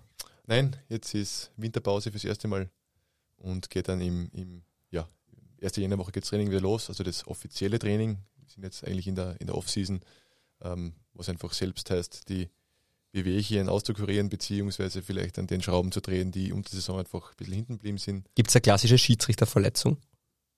wäre mir jetzt nicht bekannt. Okay. Also Das schnelle Zücken der gelbe Karte. Na, aber es gibt nichts. Okay. Der gelbe Kartenarm, so wie der Tennisarm. Ja. Nein. Äh, ja, schön. Ja, danke fürs Dasein. Äh, danke für, fürs Zeitnehmen. Großartig. Äh, wir, ah, uh, wir, haben, wir haben tatsächlich zwei Stunden geschafft. Unglaublich. Wahnsinn. Ja, danke Ähm, für, die, für das ausführliche Gespräch, wirklich. Sehr aufschlussreich und ähm, ja, ansonsten, ob wir aufnehmen oder nicht, nächste Woche müssen wir noch schauen, Peter. Ah ja, stimmt. schon. Das könnte man. Das, das, wir werden wir zu, sehen. be- zu, beri äh, zu berichten momentan? Ob es jetzt fußballerisch? Ja, irgendwas zu berichten gibt? Ja, die Akademie läuft noch. Da ist jetzt am Wochenende, das letzte Wochenende da. Ah, du warst bei wieder bei Jugendliga? Atlero 16 zuschauen. Okay, Fabio, raus Nein, damit. nein, letztes Wochen, also nächste Woche, jetzt, das ist dann das erste Dezemberwochenende, ist das letzte ÖFB Jugendliga Wochenende, wo noch Pflichtspiele sind, wo man die Stars von morgen beobachten kann und auch die Schiedsrichter. Auch die Schiedsrichterstars Ja. von morgen, so ist es. Und kann ich nur jedem empfehlen, ähm, da vorbeizuschauen, wer Lust hat. Äh, ist teilweise sensationeller Fußball ähm, zum Anschauen, wirklich. Ja, wir werden schauen, vielleicht machen wir nur eine Bonusrunde. Zeit hätten wir genug, gell? Schauen wir. Schauen wir mal. jetzt Wir mal. wollen nichts versprechen. Aber jetzt noch vielen Dank. Und die letzten Worte bekommst heute du. Ja, danke für die Einladung. Also ich finde es toll, dass ihr äh, uns auch den Platz gebt, uns so zu präsentieren, ähm, ja, wie wir einfach auch wahrgenommen werden wollen. Also dass wir Teil des Spiels sind, dass wir unterm Strich genau dieselben Interessen oder ähnliche Interessen wie die Vereine, wie die Trainer, wie die Spieler haben, dass wir einfach äh, gutes, schönes, gepflegtes Fußballspiel haben wollen und dass wir äh, den Fußball genau gleich lieben wie alle anderen da draußen. Ja, bessere Schlussworte gibt's nicht. Die beste Liga der Welt. Welche Liga das sein soll? Naja, es gibt nur eine beste Liga der Welt.